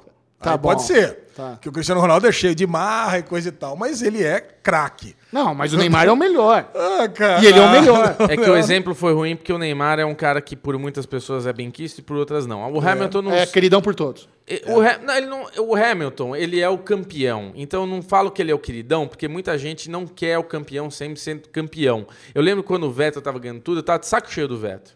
Então, assim, quando o cara começa a ficar nessa mesmice, você quer ver o cara se ferrar. No bom sentido, tá? Óbvio. Então, você- mas o Hamilton, a gente vê não que- quer ver ele se ferrar, cara. Eu quero ver ele ganhar. Eu quero ver ele ser superado pelo Max. Eu quero ver, Eu quero ver ele ser superado pelo Eu quero ver ele superando o Schumacher. Ah, tá Eu quero, Quanto eu falta? quero. Falta um campeonato. O Schumacher tem sete? Ele tem sete, ele tem seis. Puta, verdade. Caraca. E, e o moleque é novo ainda, né? O- Novo. Novo, Tem pô, muita, tem- muito chão se pela pá, frente. ele ganha cara. oito. Só que é o seguinte, vai ter uma mudança de regras, eu acho que isso não foi muito claro no, no documentário. É, não ficou porque É eles que nem sabem em- o que, que vai ter. Em- É, mas uma coisa já sabe, que é a grana. Cara, a grana vai fazer a diferença, Chechel, porque você vê, toda hora eles falavam, pô, não dá pra Williams chegar numa Mercedes, na Red Bull e na Ferrari, porque a grana é muito grande. É tipo Corinthians, é, Corinthians E e, Bugre. e 15 de Limeira e Bugre. Não dá pra, não dá pra você botar no mesmo campeonato. Não dá. É, são coisas diferentes. Sim. Agora, o que os Estados Unidos, o que os americanos fizeram é, a partir de 2021, todo mundo tem o mesmo dinheiro. Caralho. Então acabou. Você vê, eu mandei a lista do salário que os pilotos ganham. Por exemplo, o Lewis Hamilton ganha 48 milhões de euros por, por ano. E as outras equipes, cara, o, o George Ru- Russell da, da Williams ganha 200 mil euros. Então, cara, é 48 milhões Os, contra 200 os mil. mais bem Não, mas- pagos são Max Verstappen com 40, Hamilton com 47, 48 E o Vettel com e o 40. Vettel com 40 e pouco. 42. isso. 40. O, o que eu 42, né? imagino que vai ter, vai, vai ter um teto de orçamento pro carro. Acho que não vai incluir salário. Não, tudo, tudo, já falou. Tudo. Não, não, tem. isso não faz sentido. É, Lógico acho que faz. Isso não Ale. faz sentido, não. Você não pode botar o Hamilton, que é o melhor do mundo, em comparação com os caras que estão lá em 19 todo, toda semana. Não dá. É, o cara que ganha não. 40 milhões porque ele merece ganhar 40 milhões. Eu, Eu acho- imagino. Porque assim, eu acho que vai ter um teto e vai ser alto. Por exemplo, vamos supor, cada carro pode custar no máximo 5 milhões de dólares. Cara, mas esse teto já é, é bom. É, eu acho Sabe, difícil. não- não tem eu, como. Eu acho que dinheiro. Não sei, Ale. Eu tô achando que eles vão. Não sei. Não, não- E outra, né, cara? Co- Como, a, por exemplo, a Wi- a Williams, as grandes escuderias, e eles mesmos fabricam as próprias peças, pra eles dar balão nisso aí é fácil. Falar, ah, É. tá bom, essa peça custou um dólar, aí foda-se. A gente tá fazendo, o motor custou 50 centavos. Se fosse assim, velho, a Williams tava super bem, né? Você viu o que aconteceu. No Não, mas o eu tô- episódio da. Williams, cara, que dó, né? Se Dá fosse dó, assim, Fala a verdade. não foi isso que eu quis dizer. Eu quis dizer que os caras conseguem dar balão nessa regra.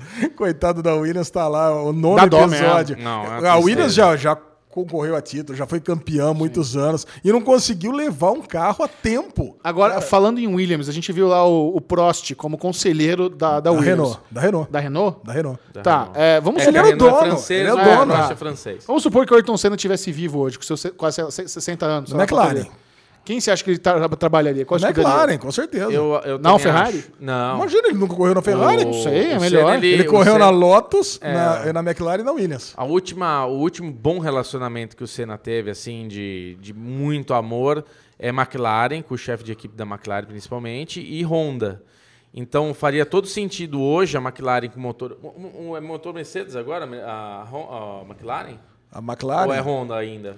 É Honda, né? É Honda? Não lembro agora. Mas faria todo sentido McLaren com motor Honda e o Senna dando algum tipo de curado- curadoria. Era, a, Hon- a Honda foi pra RBR, né? Foi. Também tá na RBR. Eu já falei aqui uma coisa, cara, que assim, o Ayrton Senna, é uma peça que faz muita falta pro Brasil. Porra. Ele faz muita falta em vários setores, mas principalmente para o Brasil ter um piloto de Fórmula 1 brasileiro concorrendo realmente com é, podendo disputar um campeonato mundial de porque hoje os brasileiros que vão para lá eles são muito coadjuvantes Infelizmente, o Barrichello, você sendo fã ou não, ele foi muito coadjuvante na Fórmula 1. O Massa foi muito coadjuvante na Fórmula 1. Não teve.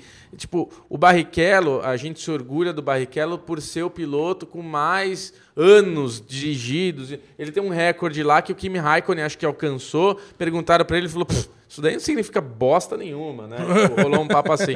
Então é, é, é, é, uma, é um pecado o Brasil, com o legado que tem no automobilismo, não ter ninguém lá para sentar num carro de Fórmula 1, cara. A gente é um dos países É, com eu, maior. eu, tô levando, eu tô levando uma fé no Sérgio Sete Câmara. Pô, foi terceiro colocado na Fórmula 2 esse ano. Ano passado, né?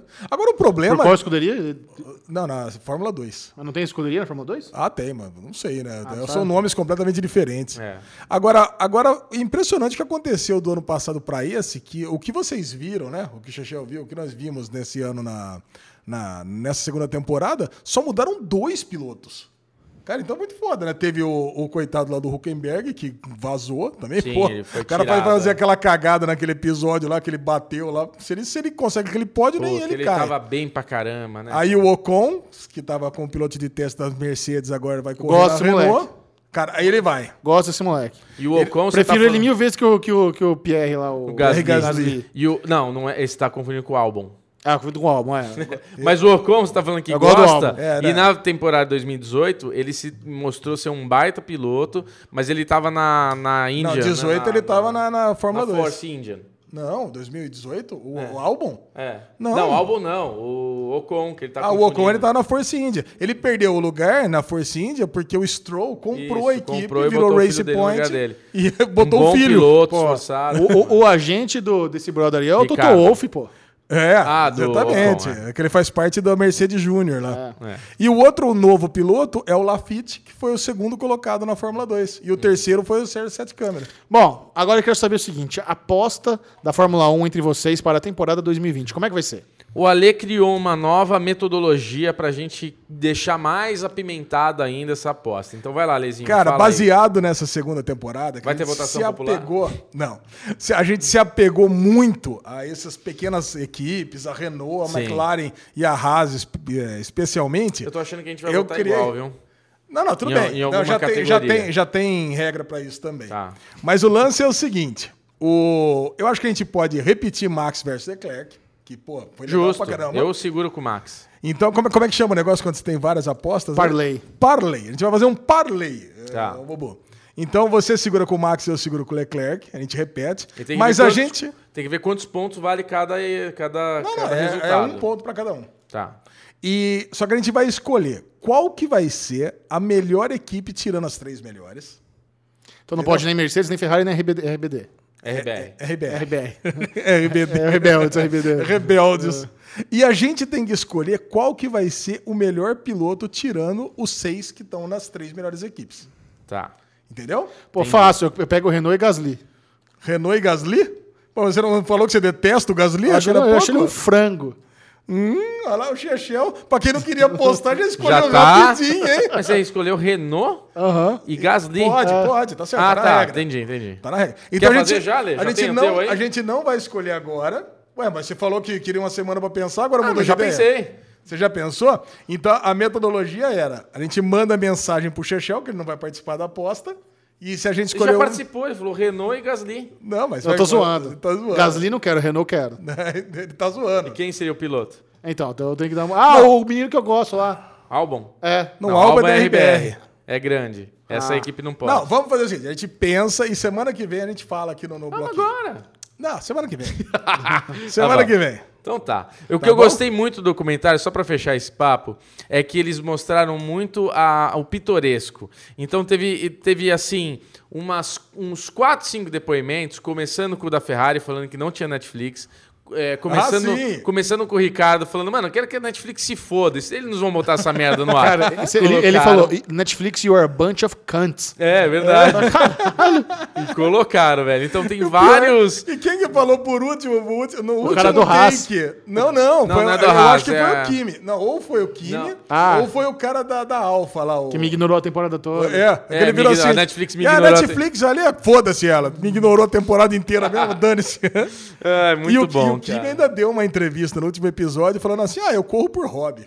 É, que- mas você sabe que eu peguei na hora que ele deve ter dado a entrevista e foi uma bosta a entrevista dele. Pelo micro depoimento que ele deu, ele já me mostrou ser um cara difícil de entrevistar. Sem paciência, fala logo aí, dá aquelas perguntas, resposta curta e tudo mais. Muito bom. Comente aí se você está empolgadíssimo para a temporada 2020 Muito empolgado. de Fórmula 1 ou se você, como eu, que não poderia se importar menos.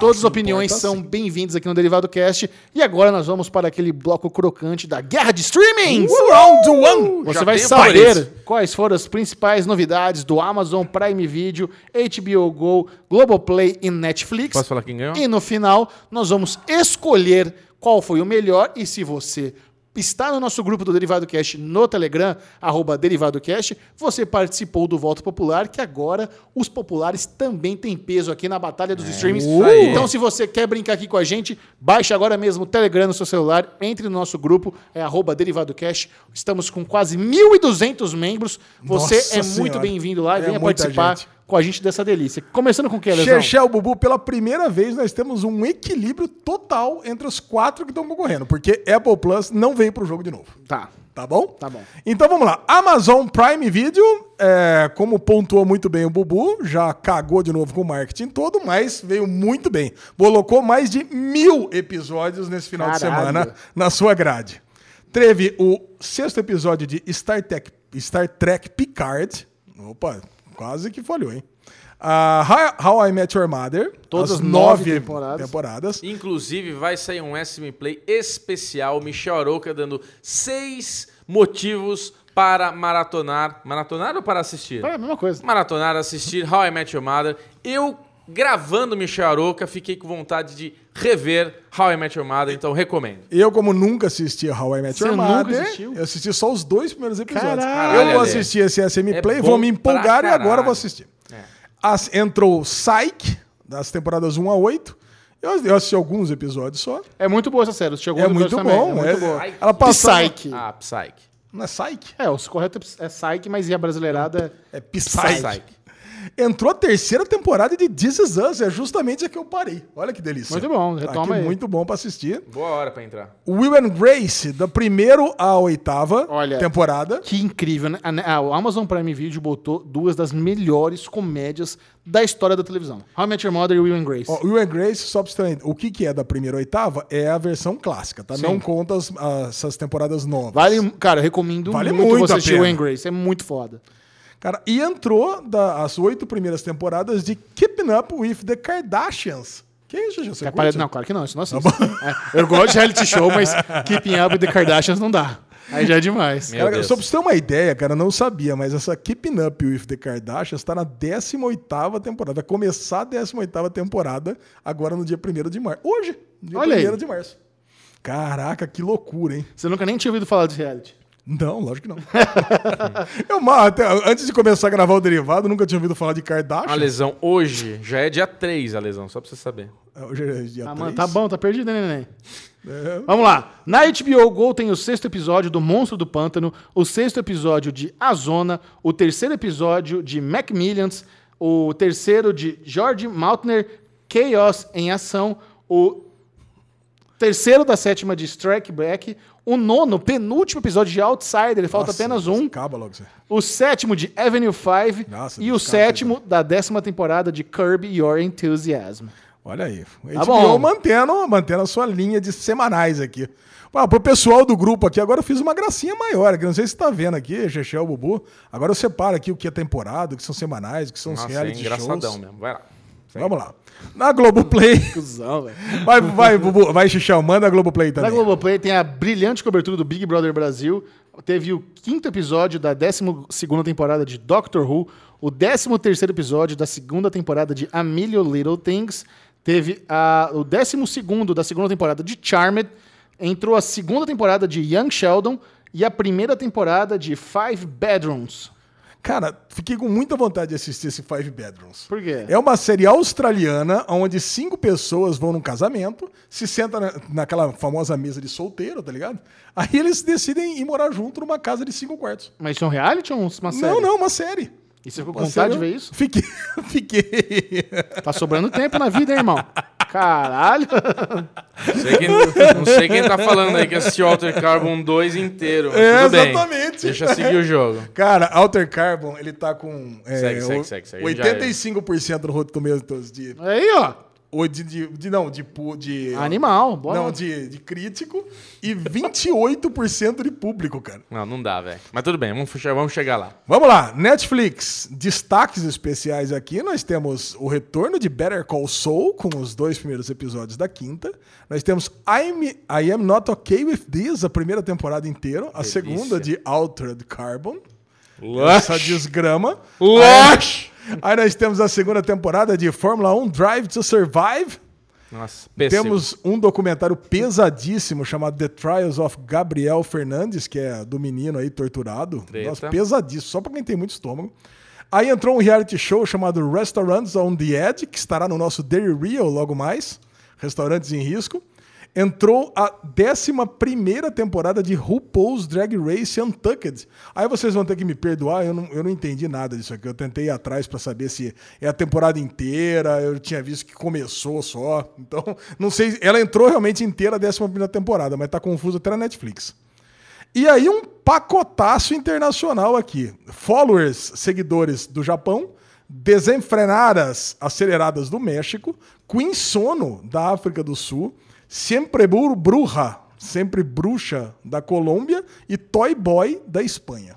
Cara, eu Cara, diria cara, é impressionante. que esse- esse- essa semana está entre a Amazon e a Netflix. Netflix. Só que o meu voto é pra Netflix. Netflix. Cara, entre, com Better Call Saul, I'm Not Okay With This, Alter Carbon e Fórmula Fórmula 1 1. Drive to Survive, cara, já me ganhou pra caralho. É, são, não, quatro, são quatro que eu assisti, tudo. Então, assim, é, se, você, aí, se- se você pegar lá na, no- na Amazon, o fato de entrar How I Met Your Mother conta muito. Só que eu já vi e não pretendo rever. e tem Us, né? É, e eu também já vi, não pretendo rever. É, então Picard larguei mão. Will and Grace, tá... Will and Grace É. eu até, até tento rever. Então, assim, pra mim, pessoalmente, o que saiu na Netflix tem mais valor Tô, atualmente. tô igualzinho o É, Michel. aqui da HBO eu tô assistindo o Swamp Thing, tô assistindo Monstro do Pântano, tô assistindo o Outsider, Avenue 5 e Kirby. Tô assistindo quatro. Mas não dá. É, né? da- não tem tô- comparação, cara. Da HBO eu tô assistindo só o Outsider e o Kirby. Nossa, só duas. É. E da Globo você assiste dia e noite BBB. Que isso, calma aí, velho. Calma aí, tá? Só. Estamos Dessa lista aqui, tá ele tá lá vendo Young BBB. Sheldon não te interessa? Não. É, cara, eu vou votar na Netflix. Se tivesse entrado só Drive to Survive, eu votaria na Netflix. Cara, do mesmo vai jeito. ser unânime. Até o público votou na Netflix, com certeza. Vamos ver. Vamos ver. o- Eu não sei o que, que o público votou. Eu então, ficaria muito Bom, mas surpreso. já perdeu, porque tá 3 na Netflix. 3 a 0 É. Vamos ver o público que Voto votou. do público aí irrelevante. Nossa, foi equilibrado. Olha aqui, a Amazon Prime Video teve 43% dos votos e a voto da Netflix 51%. Vou parar a enquete nesse minuto. Ó, o Thiago Leifert parou a votação. Parei a Olha lá, votação. parou a votação. Ah, eu virei a cara na hora. Muito bom. Fotinha ali. HBO Go recebeu 3% dos votos. E Globoplay, E Globoplay, 3%. dos votos. Quer dizer, Então- você estava corretíssimo em dizer que ficou entre Amazon e Netflix. Está- e foi unânime. Netflix Unânime, 4 a 0. a guerra de streamings dessa semana. Unânime. Muito Olha, eu queria muito que você, que também caga pra Fórmula 1 como eu, desse uma chance Ah, pra esse documentário. É muito foda. Tem que dar. Drive to Survive na Netflix é incrível. E- Faça como eu, comece logo na segunda temporada. Não tem E- problema nenhum. E se eu fosse você, Michel Aroca, sentaria com seu papai pra assistir de novo com ele, Pra você ver o entusiasmo Ah, eu fiquei com vontade de dele. fazer isso. É, eu acho que Eu vai fiquei valer com- muito eu a fiquei com pena. vontade de fazer Assiste, isso. só, assiste logo a Austrália, que é, começa 3 horas da manhã, aí você fica com o seu Não, pai. ele tá três falando do- do- documentário. Tô falando pra ele rever o documentário Ah! junto com o pai dele. Ah, sim, isso E sim. faltou falar um, do sexto episódio, né, Lezinho? Que é uma obra de arte do, do- que Putz. mostra a morte do, do corredor Do Fórmula Antoine 2. Rubert. Porra, Cara, esse episódio, quem não chorar, não tem coração. Fantástico, cara, fantástico. Eu não chorei. Muito bom o documentário. coração. Muito bem, seguindo, Alezinho. Muito bom, vamos agora para um Derigusta Pocket apenas com ele, o cremoso entre nós, Alexandre Bonfá. Lá, Cara, eu realmente não ia assistir. Qual foi o filme francês que você assistiu dessa vez? Eu não ia assistir nenhum episódio pra comentar no Derigusta, mas eu acho que tem que manter essa tradição de eu assistir um. Uma merda. Uma série inusitada. Não é uma merda, não, cara. Assisti uma série bem divertida do canal Hulu, que, que não vem pro Brasil, então se você quiser assistir, vai nos Torresmos ou nas caixinhas mágicas. Aliás, muita gente pergunta, Chechel, O quê? o que, que é Torresmo e o que é caixinha mágica? Explique não, pra não, galera. não, não. Até isso é contexto, isso não se explica. Ah, não se explica? Não, se explica. Então tá bom. Vá no Torresmo ou vá na caixinha mágica, se você não sabe. Se você quiser saber, entre no nosso grupo Telegram. Exatamente, lá explicaremos. Agora, é, essa série aqui lançou faz três semanas atrás, High Fidelity, é baseada naquele filme, Alta Fidelidade, com o John Cusack, de- da década de. Acho que final de 80, começo de 90. Sim. Aonde o John Cusack tem uma lojinha de discos e ele fica se envolvendo ali com umas meninas e coisa e tal. Um filminho bem, bem good vibes e coisa e tal. E é a mesma coisa, só que em vez de ter um dono de loja, é uma dona de loja que é interpretada pela nossa querida Zoe Kravitz. Né, que nós descobrimos que ela é filha do, do vocalista. Você, do, no caso, né, descobriu. É, eu descobri. A Zoe- O Bu também descobriu, né? Zoe Kravitz de Big Little Lies. de Big Little Lies. Big Little Lies. Eu assisti só o primeiro episódio, cara, e vale muito a pena. Vale, Vale. muito a pena. Vale muito a pena. Ela, rapidamente, lá, episódio de 30 minutos, ela descreve lá os cinco relacionamentos que ela teve na vida toda. Ela já é largada lá pelo atual namorado, já encontra um outro carinha, super dinâmico, é, mostra lá os funcionários que trabalham na loja. Cara, e dá pra ver que é uma série que vai girar em torno disso, cara. Né? Não é uma comédia sitcom, é uma comedinha mesmo, no estilo, sei lá, Master of None, por exemplo, me- meio que dramédia. E eu, tô- eu vou esperar entrar em algum stream. Eu não vou ficar assistindo com essas legendas em inglês, não, porque aí perde-se muita coisa. Muito Maravilha, bom, mas- Falou mas- bonito, falou muito. Vamos Não, não, só mais uma coisa. Não, mas o principal eu não falei da série. Ah, tá, que é, é a trilha sonora, cara. Ah, que legal. Cara, que, tem, cara, que do filme também era, né? Que, Maravilhoso. pô, tem puta Ela que trilha canta? sonora fodida. Ela canta. Não? Canta. Beleza. Então tá, vamos lá. Essa é a dica do dia no Derigusta High Fidelity com Zoe Kravitz. Agora prepare-se para ser bombardeado por comentários de diversas séries. Vamos trazê-las para você com muito spoiler. Então receba essa vinheta spoilenta. Spoilers! É o seguinte, nós vamos retomar aqui o papo sobre Hunters, porque o final de Hunters parece que criou uma divisão de interpretações. Eu interpretei de uma forma que eu tinha, eu estava muito seguro do que eu acreditava que tinha acontecido na série, E o resto do mundo mas de ao- outro. Ao mesmo tempo, eu fui completamente, con- é verdade, fui contestado por muitas pessoas. Cara, mas é muito louco, porque a gente ainda brincou que você, no primeiro episódio, já falou. Eu falei isso aqui no derivado passado. Que no- você, no primeiro episódio, já mandou que o Alpatino que tinha matado a avó do menino. E eu falei, caralho, o Michel tava certo. E eu entendi nitidamente que isso aconteceu no fim do, do último episódio, quando o menino vinga a avó dele. Eu não, não sei, eu não entendi Então, qual é a é, dúvida. é isso, é o seguinte. Na, na interpretação que eu tive, e o Bubu concorda comigo, é que o personagem do Alpatino, o Myers, foi aquela pessoa lá mascarada com um chapéu que mata a véia no primeiro episódio, mata a Ruth. E ela fala pra ele, no- quando é morta, que ele não poderia Calma, se calma, esconder calma, para sempre. Só que a maioria das pessoas, ou muitas pessoas, acham que não faz sentido ser o personagem do Alpatino. Ainda mais porque realmente isso não foi explicado. Isso é uma coisa que eu presumi. As- muitos acreditam que não. Aquele nazista lá dos dardos é o nazista que matou a véia. Que Óbvio poderia que ter não. sido. Que poderia ter sido. A mim, o que me Você não pode se esconder Poderia ter sido Essa até- frase faz sentido pro nazista Não, também. Ale, eu Vamos sei, lá. mas não O- faz sentido. Qual é, qual é a minha linha de raciocínio? Porque eu cheguei à conclusão que foi o Alpatino. Número um, quando ela vai tomar o tiro, ela fala: você não pode se esconder para sempre. E no episódio final a gente descobre que o, o Myers, na verdade, roubou. É, é o, é o Wolf, é o, é o velho lá, que ele, rou- o nazista que roubou a identidade do Myers. Então ele estava se escondendo numa identidade que não era dele. Tem Não, mas essa. só, só pra refutar. Poderia ser o outro nazista, porque ele também estava se escondendo Poderia. pra sempre. Ok. Tá. O, outro argumento é quando o Alpatino tá conversando com o John ali na, na varandinha na frente de casa, ele fala que o assassino saiu pelos fundos. Aí ele fala: peraí, como é que você. Como é- ah, ah, eu tenho uma pessoa que me falou. Ali deu uma. Esse, pra mim, é o melhor argumento. Esse aí é um, é um foreshadowing clássico. A pessoa fala uma informação que ela, ela não foi dita a ela, mas porque ela- foi ela que fez. Sabe? Isso aí é uma pegadinha normal de séries. Então, mas tem um argumento. Não, ele falou que tem um informante dele lá que contou. Beleza.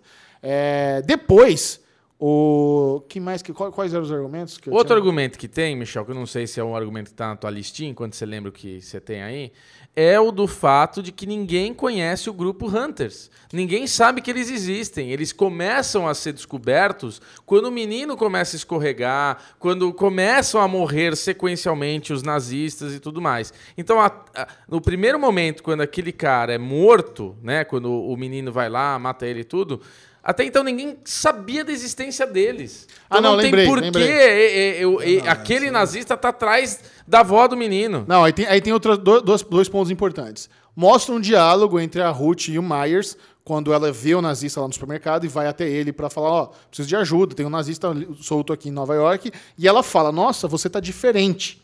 Então ali ela já começou A É, deu um motivo. Não, Aí não, um motivo. não, não, ainda não é o motivo. Ali ela começa a suspeitar. O que acontece? Como que o Jonah descobre que o personagem do Alpatino roubou é, é o Wolf na pele do Myers? Porque ele encontra uns arquivos que a avó dele deixou ali na cozinha e a avó e ele só seguiu as migalhas de pão deixadas pela avó. Isso, perfeito. A avó foi até, até, o, até o médico, viu que não era e chegou à conclusão que o- a mesma conclusão que o, que o Jonah chegou, e por isso o Alpatino matou ela, porque ela descobriu a identidade dele. E, ele, Exato. e, e a única coisa que o Jonah fez foi seguir as pistas da avó As dele. migalhas a e- mesma coisa. E teve aquela epifania ali, aquele momento onde ele ligou os pontos, que é o grande destaque dele na série como o ponto forte do personagem o dele. quebrador de códigos. Isso, quebrador de códigos, e ele quebra esse código desvendando tudo aquilo na frente dele, aquela epifania, e quando ele se dá de frente, ele tá com o Wolf. Então. que é o- Mas sabe, sabe qual que é o problema, cara? não de é tudo problema isso? ali, é muito claro. Não sei Você porque as sabe o que eu pessoas vou falar? Não, mas sabe o que eu vou falar agora? É o seguinte, é que na hora que ele vai matar, ele bota tudo pra fora. Você fez isso, você foi o Wolf, você é, era um nazista, blá, blá, blá, blá, blá, blá. Ele vomita todas as maldades que o Maier fez e não fala, você matou minha avó. Sim, então, realmente. Cara, ele poderia ter falado. Não, a, a série não fala que o, que o personagem do Alpatino matou a velha. A série não fala isso. Mas ele isso fala é uma que tá conclusão. se vingando, ele tá se vingando por ter matado. Por... Você está certo, ele não está fala. falando. Não, mas ele fala da avó e fala do pai, do, do avô. Bom, vamos ter que entrevistar a Jordan Peele e tirar essa dúvida não com ele. precisa, não precisa. Não, e, e tá sabe de uma claro. coisa, cara? Eu, eu saí na dúvida. Depois o Chechel me, Não, convenceu. Ale, ele, o menino também não matou ninguém durante a série inteira. Ele ficou todo ressentido na hora de executar, na hora de finalizar, ele sempre peidava na farofa. E no Alpatino ele não peida na farofa porque ele tá realmente se vingando e ele fala: "Isso aqui é por causa do meu avô, por causa da minha avó". Ele Não, da fala. avó ele não fala. Ele fala. Ele, ele, ele, ele fala, ele não fala que matou a avó, cara. Não, não fala. Ele fala do avô e da Ele não avó. fala. Tudo bem. Bom, comente aí qual foi a sua conclusão. No, no final dos contos, você acha que não é ou não é? Não, eu acho que é. No Ah, final das é. contas, eu cheguei. Tá Ó, óbvio que é. O, o Chechel me convenceu que é. Mas eu tive que ler, cara. Eu li pelo menos umas oito, nove reviews americanas da série. E a- aquelas reviews que falam assim, final explicado, sabe? Sim. Cara, nenhuma delas tinha falado que matou a avó. A Nenhuma. única coisa. Aí eu cheguei numa última, que é aquela da Rolling Stones. Cara, aí falou, por- porque tinha matado os avós. Ria- Isso. é, Então, aí, mas uma vez só, só em uma. A gente vai rever o finalzinho outras. aqui. Agora, o único comentário que realmente foi interessante foi em relação à idade deles. Ah, legal. A gente recebeu uma, uma tweetada. Ah, isso foi muito interessante. É. Vamos falar o cara. nome do menino aqui. Isso, Busca aí. isso, isso não. Realmente a série não faz o menor sentido. Porque nós estamos em 1977 na série. O casal, eles, eles saíram do campo de concentração quando acabou a guerra, todo mundo sabe que é em 1945. E aí, é, então quer dizer, com quantos anos? E, o, e a gente sabe que o Jonah tem 19 anos. Ou seja, a, a, a, a mãe dele tem que ter engravidado, a filha do Maier com Gabriel Ruth, Moraes. Tem que ter engravidado com 12 anos. Agora, uma menina com 12 anos engravida na década de, de, de 50, Gigel? Acho que sim. Engravidou, né? É. No caso, engravidou. Mas eu acho Mas que é o um lance furo dos, de roteiro bem perso- os grande. personagens têm cara de trintão. Não é de 12, né? Esse que é o lance, lá no campo de concentração. Se eu pegar o Myers e a Ruth lá no campo Não, de mas eles podem ter 30 lá. Não tem problema. Não, Não, foi lá. não, lá eles engravidaram. Então. então Ela lá- engravidou lá com 30. A Ruth engravidou com 30 lá. Ela engravidou com 30. Ah, tá, nasceu tá, a filha sim, tá, dela. beleza. Nasceu a filha dela. Aí a filha dela com 12 anos engravidou. aí, com tre- aí com 13 anos nasceu o Jonah. É, eu confundi ela, filha com vó. ela morreu em algum momento. É, né? mas inclusive pode ser até a explicação que ela morreu dando a luz pro, pro, pro Jonah. Isso, Ela isso que o Ale morreu falou. ah, com 13 anos, né? É, Pode isso ser. que Ale tinha comentado. Então Mas fica um legal. abraço para o nosso querido Gabriel Moraes, que participou Valeu, do Gabriel. Twitter, mandou mensagem pra gente e levantou essa questão. Muito bem colocado. Agora, a Chechel, herói aqui do Derivado Cast, Ah, esse é. assistiu Alter Carbon. Eu fiz Olha. uma pesquisa no meu Twitter, cara, falando que com três opções, né? Se era pra alesar a série, ou seja, pular, que eu tava no terceiro ou quarto episódio da primeira temporada, se era pra pular a primeira, começar da segunda, 7% respondeu que não, não era pra fazer isso.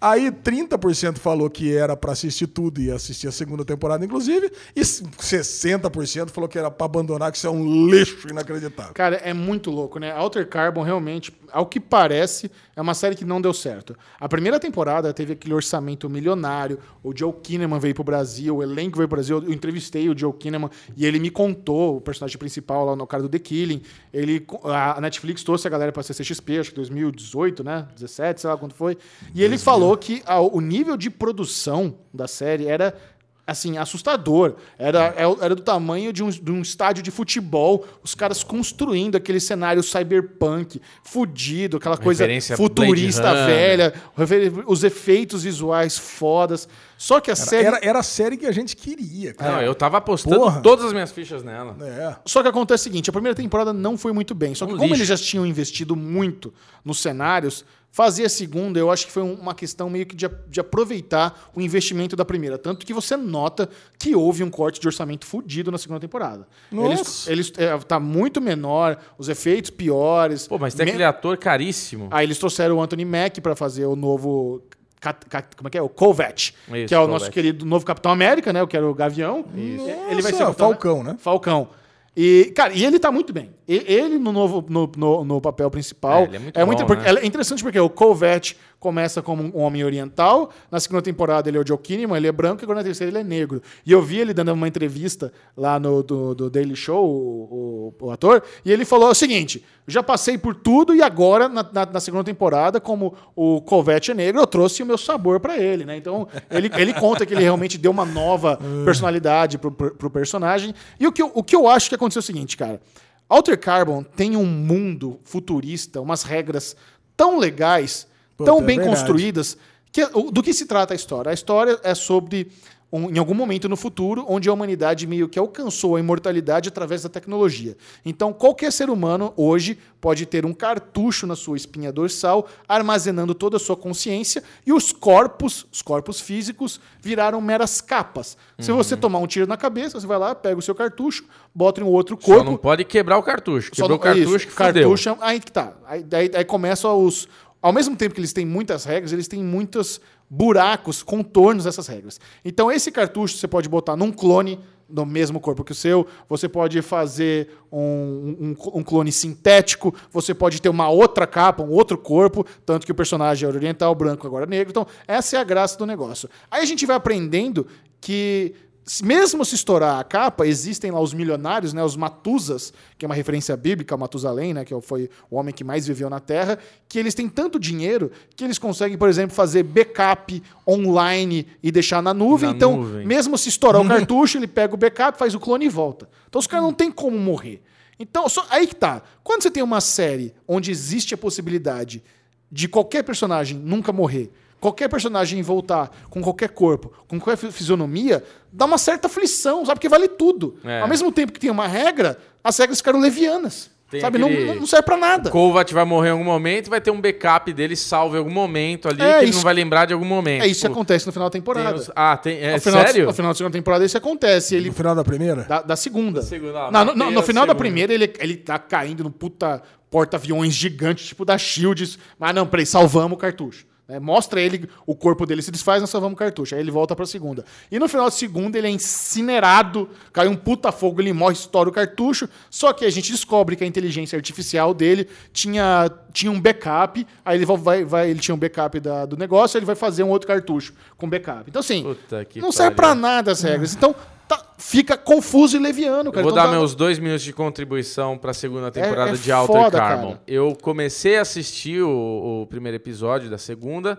porque eu assisti a primeira temporada inteira. E eu tava, meu, era a, a- quando a gente falou aqui, eu falei, meu, vai ser animal, porque a gente tava no hype da CCXP, teve muita ativação lá e tudo mais. E foi uma bosta. Quando eu comecei a se- a assistir a segunda temporada e vi o primeiro episódio, caralho, eu dormi, mano. Eu dormi de dia, sabe? Tipo, você tá vendo à tarde, eu dormi. Aí eu acordei com o episódio, tipo, acabado. Eu falei, nossa, é muito ruim, cara. Eu não consegui assistir o primeiro. Eu dormi de tarde. Caramba, o bagulho é muito Mas esse- esse- arrastado. sabe qual é o problema? E, ó, Tem- tem uma outra Michel, questão. parabéns, cara. Você assistir Tudo. Tudo é guerreiro, velho. É, Isso Netflix. daí é profissional. Não, mas e tem uma outra questão seguinte, eles se levam muito a sério. Então, além dessas camadas do sci-fi complexo, ainda- eles ainda querem contar uma puta história de amor shakespeariano que transcende o tempo. Então, os caras se conheceram 300 anos no passado, mas tem tanta muleta nessa temporada. Então, o amor da vida dele retorna, mas aí, aí eles botaram alienígena agora. Aí o ali- o alienígena entra Bora, no, entra, entra no corpo né, e ele tem o, esse, aí a pessoa tem o poder de destruir todos os backups. Não explica. Por que, que o alienígena tem poder de destruir os backups? Os backups vão pra nuvem. Ela destrói ali o corpo físico do cara e o cara morreu pra sempre, sem, não sabe? Não, não- nem explica direito as coisas. Então, muito confuso a segunda temporada, decepcionante, bagunçado. Eu vou ficar muito surpreso se tiver terceira. Não vai ter. Pra mim, Alter Carbon acaba na Mas a segunda. Netflix vai cancelar ou vai dar aquele migué? Eu acho que, que É, dá aquele migué, né? Ainda mais eles terem investido em elenco e tal. Difícil. Miguelê. Ai, ai, Vai ai. dar um Bom, We Are Alter Carbon, break. ficamos por aqui. Nossa Bom, falando em série que perdeu relevância, The Sinner voltou para a terceira temporada lá nos Estados Unidos. Aqui no Brasil a série só vem quando a temporada inteira passa lá no canal USA, aí vem pela Netflix. Mas nós, como temos acesso ao torresmo, já estamos assistindo a terceira temporada. né, Cara, o, o lance desse, né? A gente tava esperando melhorar pra poder comentar, né? Mas É. a gente percebeu que não vai acontecer. Tá na metade da temporada já. São, já vimos quatro de oito, né? Então vamos, vamos comentar logo, né? Porque não vai ter jeito, né? Cara, The Sinner voltou aí com a participação do Matt Bomer, que é um bom ator, é um cara que tá fazendo lá o Doom Patrol, fez o White Collar, fez American Horror Story, e o Bill Pullman retorna, né? O personagem é a ponte entre, as três entre as três temporadas. A Jessica Biel continua na produção executiva e The Sinner sempre é isso. É um crime que acontece, a gente sabe o crime, mas não entende ainda o motivo e nós temos a temporada inteira para descobrir o porquê. Nessa temporada, eu, eles querem dar um balão na gente. Como- é, Só, só um pouquinho. Você falou que o Destiner é isso, né? É um crime que acontece, a gente não sabe por quê. É. E é isso que liga as três temporadas. Isso. Ai, cara, é, dá uma preguiça, né? Porque o que liga também é o, o nosso querido Pulmão, que o Bubu adora. Bill Pullman, a.k.a. Pulmão. Pulmão. Pulmão. Cara, o Bill Pullman, que é o, do, o detetive Ambrose. Cara, e eu vou falar, ele não é um personagem interessante. Ah, né? ele é, Eu acho cara. que não é, velho. Não é. Eu gosto dele. Sabe, sabe o que acontece? Na primeira temporada, ele é um, é um detetive falho, né? Que ele vem, mas a primeira temporada é perfeita de, de Sinner. Perfeita. Pô, puta história maravilhosa, com um final sensacional. E aí ele passa. E aí a gente fica com aquele gostinho de querer saber um pouco mais da vida dele por causa Porque do tem um cliff- cliffhanger. o cliffhanger no final. Aí a segunda temporada, tudo bem, se justifica, a gente já sabe a história dele toda. Podia ter parado por aí. A gente não quer saber mais. Agora tudo bem, agora ele tá tão avulso nessa temporada. E essa temporada, ela tem é o contrário das outras duas, né? As outras duas, ele tá querendo ajudar a provar que o criminoso não é um criminoso. E nessa aqui é o contrário. O cara, ele já ele é um criminoso, mas que ele já foi solto e ele quer provar que o cara é um criminoso. Quer que ele confesse. Que ele quer que ele confesse. Cara, e, e assim, e tá correndo essa história. Ai, tá com uma preguiça, né, cara? Assim, eu, eu acho que a série quer dar um balão na gente. ele- Eles querem que a gente acredite que o personagem do Matt Boomer deixou o outro cara morrer porque ele é um amante dele. E o cara é casado com uma Ah, mulher grávida. E fala, puta, quero, não, não quero que as pessoas saibam que eu tenho um amante. Então vou deixar ele morrer. Eu, eu não acho que é isso. Não, não, isso não. Isso a gente Eu já, já descartou no primeiro eu, episódio. eu acho que tem alguma coisa a ver com. Experiência de quase morte. Não, alguma coisa a ver com experiência de quase morte, mas tem a ver coisa com coach. Coach? Eu acho que tem alguma coisa a ver com coach, eu acho que tem alguma coisa a ver. Com, eu acho que o Vamos personagem. perder, do- do- vamos do- perder a inscrita, hein? do Chris Você Mess- não não. mete a boca em coach. Não, eu acho que tem uma coisa. Eu acho que tem um, um papo também de transcender, de você, sabe, abrir mão é, da vida Tem um papinho aí sobre isso. Eu não sei. Existe realmente alguma experiência de quase morte que eles É, fazem? é um esqueminha, pra mim, é total Mas- experiência de quase morte. E eu, vê e eu ele- pra acho, mim, eu acho que vai ele- ter até hipnose. É, hipnose. Eu acho que vai ter Aí- até aí hipnose. Fudeu de vez, né? Mas o, o lance é o seguinte: pra mim, o que, que eles faziam? Eles iam lá pra florestinha, um enterrava o outro e dava aquela mangueira pro cara ficar lá respirando. Sim. E quando ele tava quase morrendo, o outro desenterrava. Então, por isso que eu acho que é uma experiência de quase Eu, morte. eu acho que eles fizeram isso sim. E aí, Concordo. quando eles chegaram à conclusão que eles tinham que dar um passo a mais e matar a mulher. Sim. E a puta, e eles usam aquele. Como é que chama aquele brinquedo? Aquele joguinho de dobradura que abre, abre, abre. Quando era criança fazia com animal, né? Abre, abre, abre, escolhe animal, zebra. Puta, zebra, você ganha um chute. Pá! Aí chutava o Nossa, amiguinho. eu, eu, eu jogava de, de beijar na boca, beijar no rosto. É, não era Porra, chutar, mas não. fazia com amiguinho? Por quê? É só com amiguinho? É, ah, você fazia com as amiguinhas? É. Ah, xexel, safadinho. Ah, que isso? Cara, mas, Você ó, brincava disso aí, não? É, o Ale tá ruim de brincadeira. Não, eu gostava de brincar daquele beijo, abraço, aperto de mão. Ok. Vamos Bom, lá, vamos lá, segue o jogo. Aí, o. Bom, enfim. Sem paciência já. né, The cinco horas da Sinner, manhã, cara. né? The Ó, estamos gravando o Derivado Cast é próximo da uma hora da manhã mesmo. É. Agora, o. Então, The Sinner, cara, vai ser isso. Agora, nossa, cara, mas que. Tá arrastado. Que arrastado. aí você arrastado. não entende por que, que o Ambrose tá seguindo esse cara. Aí o cara entra pra cheirar cocaína com os negros. Cara, aí o cara é eu, tô policial. assistindo, eu tô assistindo três séries que está arrastado. The Outsider. Não, não é da Eu tô assistindo Homeland, temporada final. Tô assistindo New Pope e tô assistindo The Sinner. As e, três... E Outsider você não tá achando A- a- arrastado. Outsider é a melhor dessas. Nossa, eu não sei porque eu tô assistindo Avenue 5 também, Não, série você ruim. é muito guerreiro. tô assistindo Briar Patch, que ruim. Tô assistindo. Cara. E você assistiu outro cara. Cara, estamos num momento ruim de Tá séries, meio complicado. Séries e filmes, né? Não, mas agora assim, no, no episódio, lembra que eu falei do Neil Pope, que tava meio foda, que, porra, os caras ficam. E o personagem do Diló não volta. No sétimo ele volta. hein? Ah, voltou. Porra, no sétimo ele volta e a vinheta Acaba no inicial. oitavo. Cara, a vinheta inicial é muito boa. Eu imagino o padre de sunga branca desfilando slow motion e umas minas de biquíni jogando vôlei no fundo.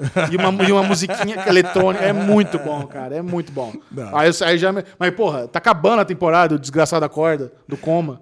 Bom, maravilha. Bom, vamos falar de coisa boa então, né? Vamos lá. I am not okay with this. Matamos. Na semana passada, o Derivado Cast comentou os dois primeiros episódios da nova comédia teen da Netflix, I'm Not Okay With This, baseado nas HQs do mesmo autor do The End of the Fucking World. Charles Forsman. E do mesmo a galera que produz Stranger Things, e a série basicamente é isso mesmo, é uma mistura de The End of the Fucking World com Stranger Things, e é simplesmente uma produção deliciosa de assistir, né? São apenas seis episódios, Sete episódios de 20 minutos. sete episódios de 20, meia horinha. Cara, uma, uma assim, a Netflix, além, a Netflix tá cheia das manhas, né? Além de cancelar a série e não avisar, ela agora tá com a mania da temporada incompleta.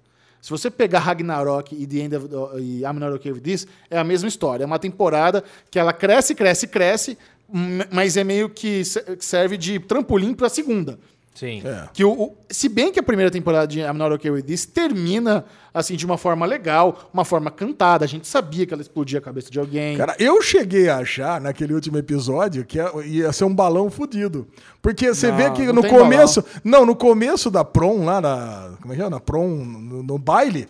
No começo do baile, ele- eles pegam aquele poncho todo roxo. Eu falei, quer ver que não é? Você quer ver que ela, em vez de explodir a cabeça de alguém, o corpo de alguém, ela explodiu o negócio e voou poncho, ela Mas- saiu Ah, correndo? Mas, te- mas teve um foreshadowing muito bom, que é o menino que, que, que a cabeça dele explode. Logo no começo do episódio, ele tá lá com o brother dele e ele fala: é, vai ser, it's gonna be a, a mind blown night. Então Não. vai ser uma noite de explodir cabeças. Eu acho que a legenda não, não apareceu isso. Não, acho que Mas não. ele fala isso. Então, assim.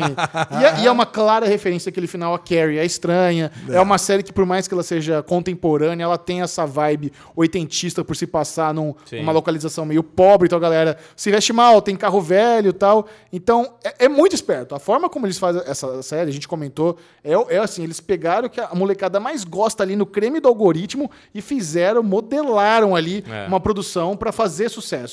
E eu acho que eles mandaram bem. Se você Muito pegar bem. a lista do TV Time, tá no topo tanto do- das séries mais maratonadas no Brasil como no mundo. Foi I'm Not Okay With This.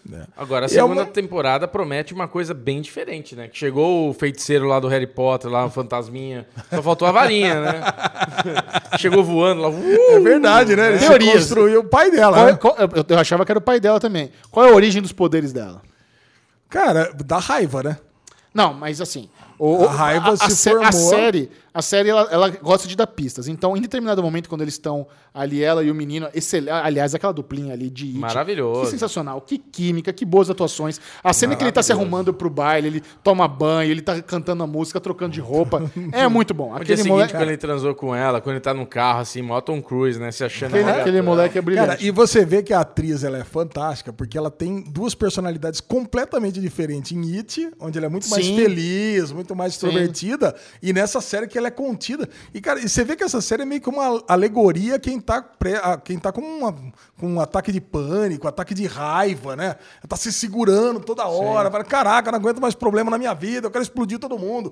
Cara, é isso aí mesmo, né? É isso mesmo. Tudo. E, mas assim, quando eles estão estudando lá, ele tá com um bloco, aquela pilha de quadrinhos, ele fala de um, de um lance de experiência que ela pode ter herdado os poderes. Sim. E a gente ouve a história que o pai dela foi o único sobrevivente de uma explosão lá. Sim. Então, e o pai dela também tinha o mesmo gênio que ela, era o cara explosivo e Ele tal. dá toda a descrição e depois ela eh, escuta uma descrição que ela fala, puta, é isso. Então, eu a- herdei mesmo tudo. A minha teoria é que o pai dela passou por algum experimento militar e ela herdou geneticamente os poderes do pai dela. Olha, muito bem. Essa é, a isso minha, a minha teoria. Não, é isso aí, fato. Acabou. Agora, quem é aquela pessoa lá que se desfaz e volta? Eu, eu tinha muita certeza que era o pai. Mas quando ela olha pra pessoa e fala quem é você, ou tá muito escuro, ela não viu ainda, pode ser um balão da série, Eu ou é o que é pai. isso. E ele fala, né? Vamos começar. Então ali, É ela, ela, ela vai ter alguma missão importante na segunda temporada. Ou pode ser esquema Lanterna Verde também, né? O cara apareceu pro pai e depois agora apareceu pra ela. Também. Vai ser o chamado, né? Alguma coisa assim. Pode ser, mas eu gostei do que ele fala, né? Que, tipo, Cara- ele- não é eles que não é você que tem que ter medo de nada, eles que têm que ter medo da gente, uma coisa assim, né? Que ele fala, achei legal também.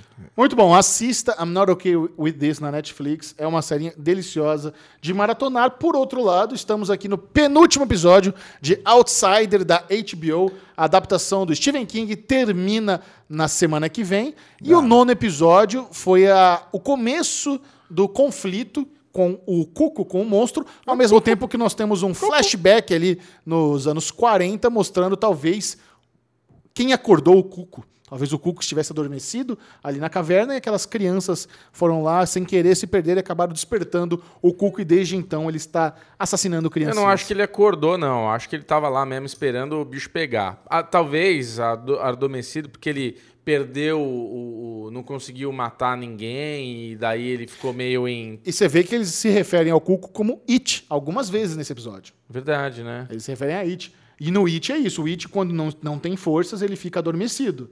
Ou o Pennywise. É, Será que o Cuco é o It? Não, não é. Não, é não, outra, é não, outra entidade. Tem nada a ver, é mas, outra tem nada a ver, mas entidade, pode... é outra entidade. Não é tem outra- nada, é mas os- outro bicho. É, outro bicho, mas pode ter reflexo aí. Cara, é- é- Outsider é uma série que, primeiro, os dois episódios são perfeitos. A gente já falou aqui. O piloto e o segundo são muito bons. E ela é uma série que eu assisti todos os episódios querendo gostar muito. Eu não sei se vocês têm esse sentimento. Eu quero gostar da série. Eu gosto de todos os atores. As atuações estão muito boas. Mas, cara, é muito enrolado, é muito barrigado. Tipo, no nono episódio, prepara pro finale do décimo episódio, que é um desperdício de tempo da nossa vida, né? De novo, é uma série que devia ter seis Não, episódios. Bobo, tem, tem um negócio pra, pra Outsider que vale pra The Sinner. A gente sempre fala que tem umas séries que a Netflix lança que seria muito melhor entrar no esqueminha HBO. Episódio por episódio, gente discutir teoria. Verdade. Esse é o contrário. Esse é o contrário. Outsider devia ter entrado na Netflix. Já uma entra tudo de uma vez, vez. já a gente empolgava com os dois episódios, já matava esses 10, já voltava. É. aqui feliz da vida. Porque, cara, não dá pra assistir essa série, cara. É muito chata. Eu vejo que algumas toda pessoas- semana.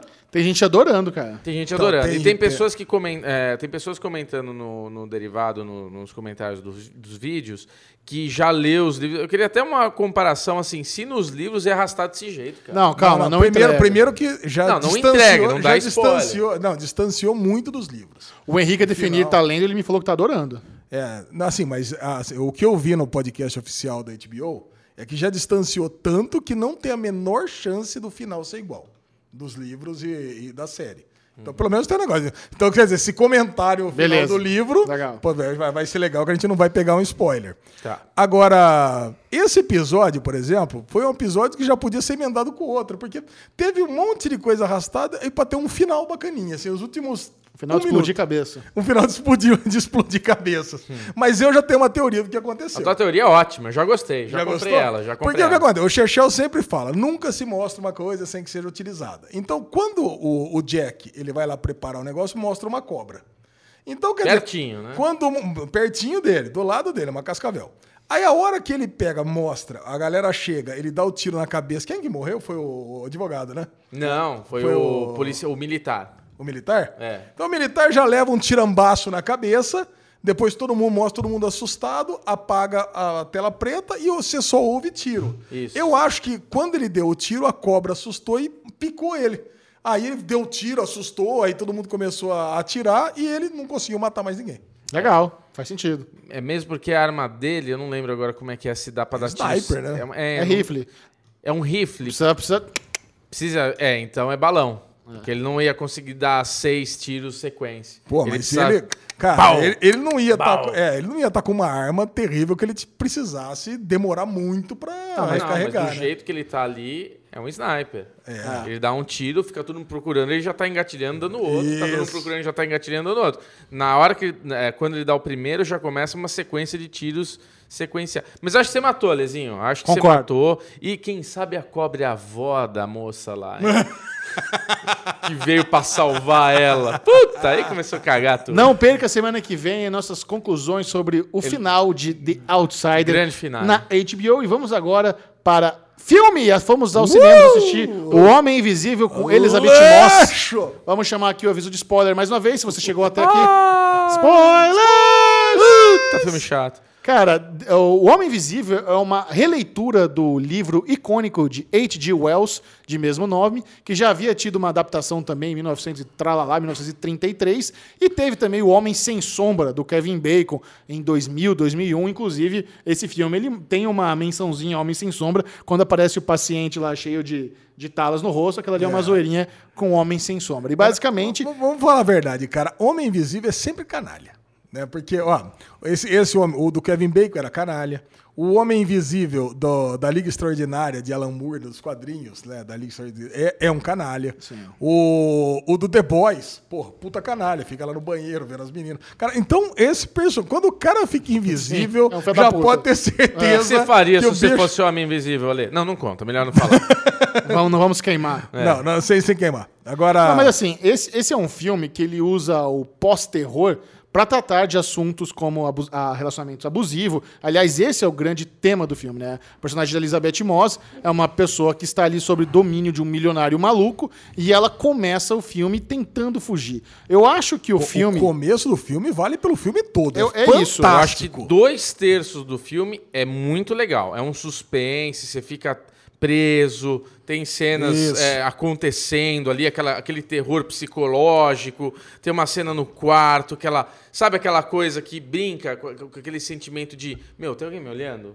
Será que tem alguém me observando? É, me Sabe, lembrou até um lugar silencioso, né, em alguns momentos, né? Porque, meu, você não pode fazer barulho, você não, você não sabe o Não, que e está acontecendo. eu, eu acho que ela tem umas técnicas de filmagem muito boas, né? Que tem aquele plano aberto, ela tá sozinha ali no quadro, cheio de nada, aí a câmera dá aquela, meia, aquela, aquela pescoçada, né? Vira de lado, assim, pra gente ver, e às vezes é a perspectiva dela, às vezes é só pra gente como audiência, aí volta, tem uma trilha sonora, tem uma sonoplastia Muito boa. que ajuda ali. Quando ela chuta o, a- o- o negócio do cachorro ali no começo, eu assustei. Deu uma, deu uma, É. deu uma- ali deu uma assustadinha. Não, eu assustei várias vezes, cara. Várias Quando vezes. o cachorro dá a bundada no carro. Aí você fica assim, não, caraca, Esse porra, filme tem uma isso. coisa que eu não gosto, o Michel já falou que tam- também não gosta, que é o- os jump scare aí da vida. Não, Não, eu então. gosto, mas desse filme todos Mas foram eu, eu não, eu não gosto de jumpscare quando tá aquela câmera fechadinha pra dar balão na gente, aí quando muda o frame é, é berreiro.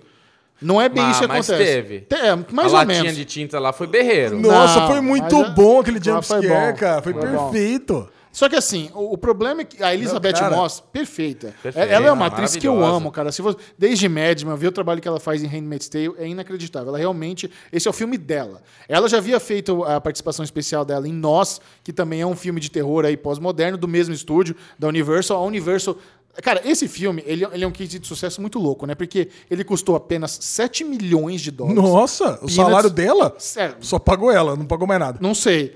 Só que ele já fez 50 milhões ao redor do mundo. Caraca, é um sucesso, puta sucesso. sucesso. E a Universal tinha flopado lá, né? O Dark Universe. Que eles estavam tentando fazer aquele filme com o Tom Cruise lá da A múmia. Múmia. Aí, aí essa porra deu mó errado. Então eles fizeram nós, ela já tinha participado, agora ela faz o Homem Invisível. Então, assim, a Hollywood às vezes vê que esse estilo de filme, com orçamento mais em conta, trazer uma estrela, pode funcionar muito bem. Ah. Só que o problema do Homem Invisível é quando vai partindo pra conclusão do Nossa, filme. aí acabou. É Porque, assim, em- quando é filme de terror, a gente tem que ter algumas coisas que a gente tem que relevar. Sim. Filme de terror não é drama. Mas, assim, o lance do cara lá com, a- com o traje dele invisível, que eu até achei esperto, né? O lance de ser uma tecnologia Sim. e não como no Homem, no homem Sem Sombra. Uma é fórmula, Uma né? fórmula, né? Uma- é um traje cheio de câmera, então ele consegue pegar ali ah, tudo ao, ao redor dele com muita rapidez e ele fica tecnicamente invisível. Só que, ao mesmo tempo, o cara tem super força. É. Ao mesmo É. tempo, o cara consegue fazer uma faca se magnetizar na mão da pessoa,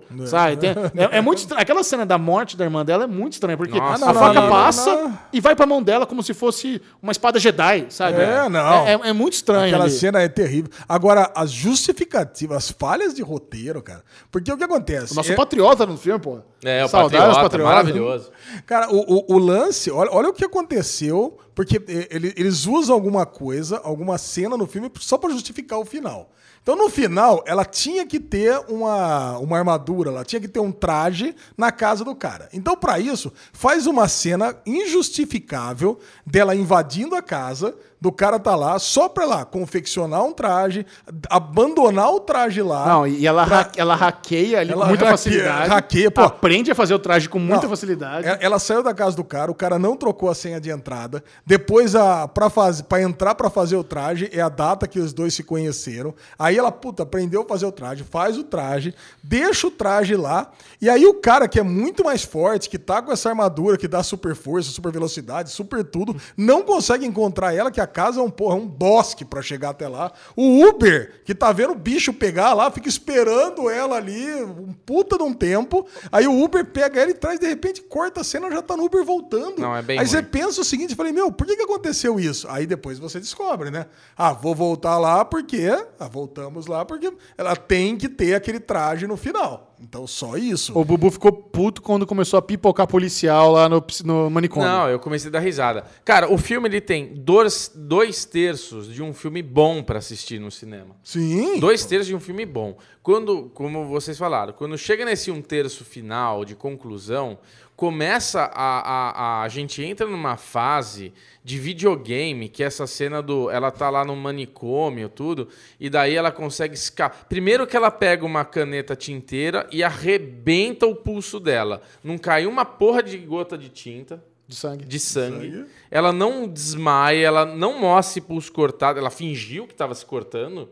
Tipo, o que, que aconteceu ali? Não entendi. Tipo, se ela tivesse feito um rasgo desse tamanho, Não, ela não fingiu, porque no final ela tá com, a, tá com um negócio no pulso. tá assim, com um né? negócio. Meu, um rasgo desse tamanho aqui. É, talvez não pegou a veia, né? Os caras não viram 30 Reasons Why. Tá, porra, já foi, coitado. Não tem como. Então, assim, é péssimo. Aí começa a pipocar no, no manicômio, num, num negócio. Tem 25 policiais imbecis, né? Porque todos morrem igual ali, tipo, tudo Nenhum acontece- morre. Nossa, cara, é muito Essa foi ruim. interessante. Nenhum daqueles policiais morre. Vocês notaram isso? Não, o último morre? morre, que ele, Ele não- vira pra trás e dá o tiro. Ele Tum, dá o tiro, mas- não pegou. Mas não aparece. A, a, a, a história toda ela é muito previsível. Então, quando fala que ela tomava pílula pra não engravidar, falei, vai engravidar.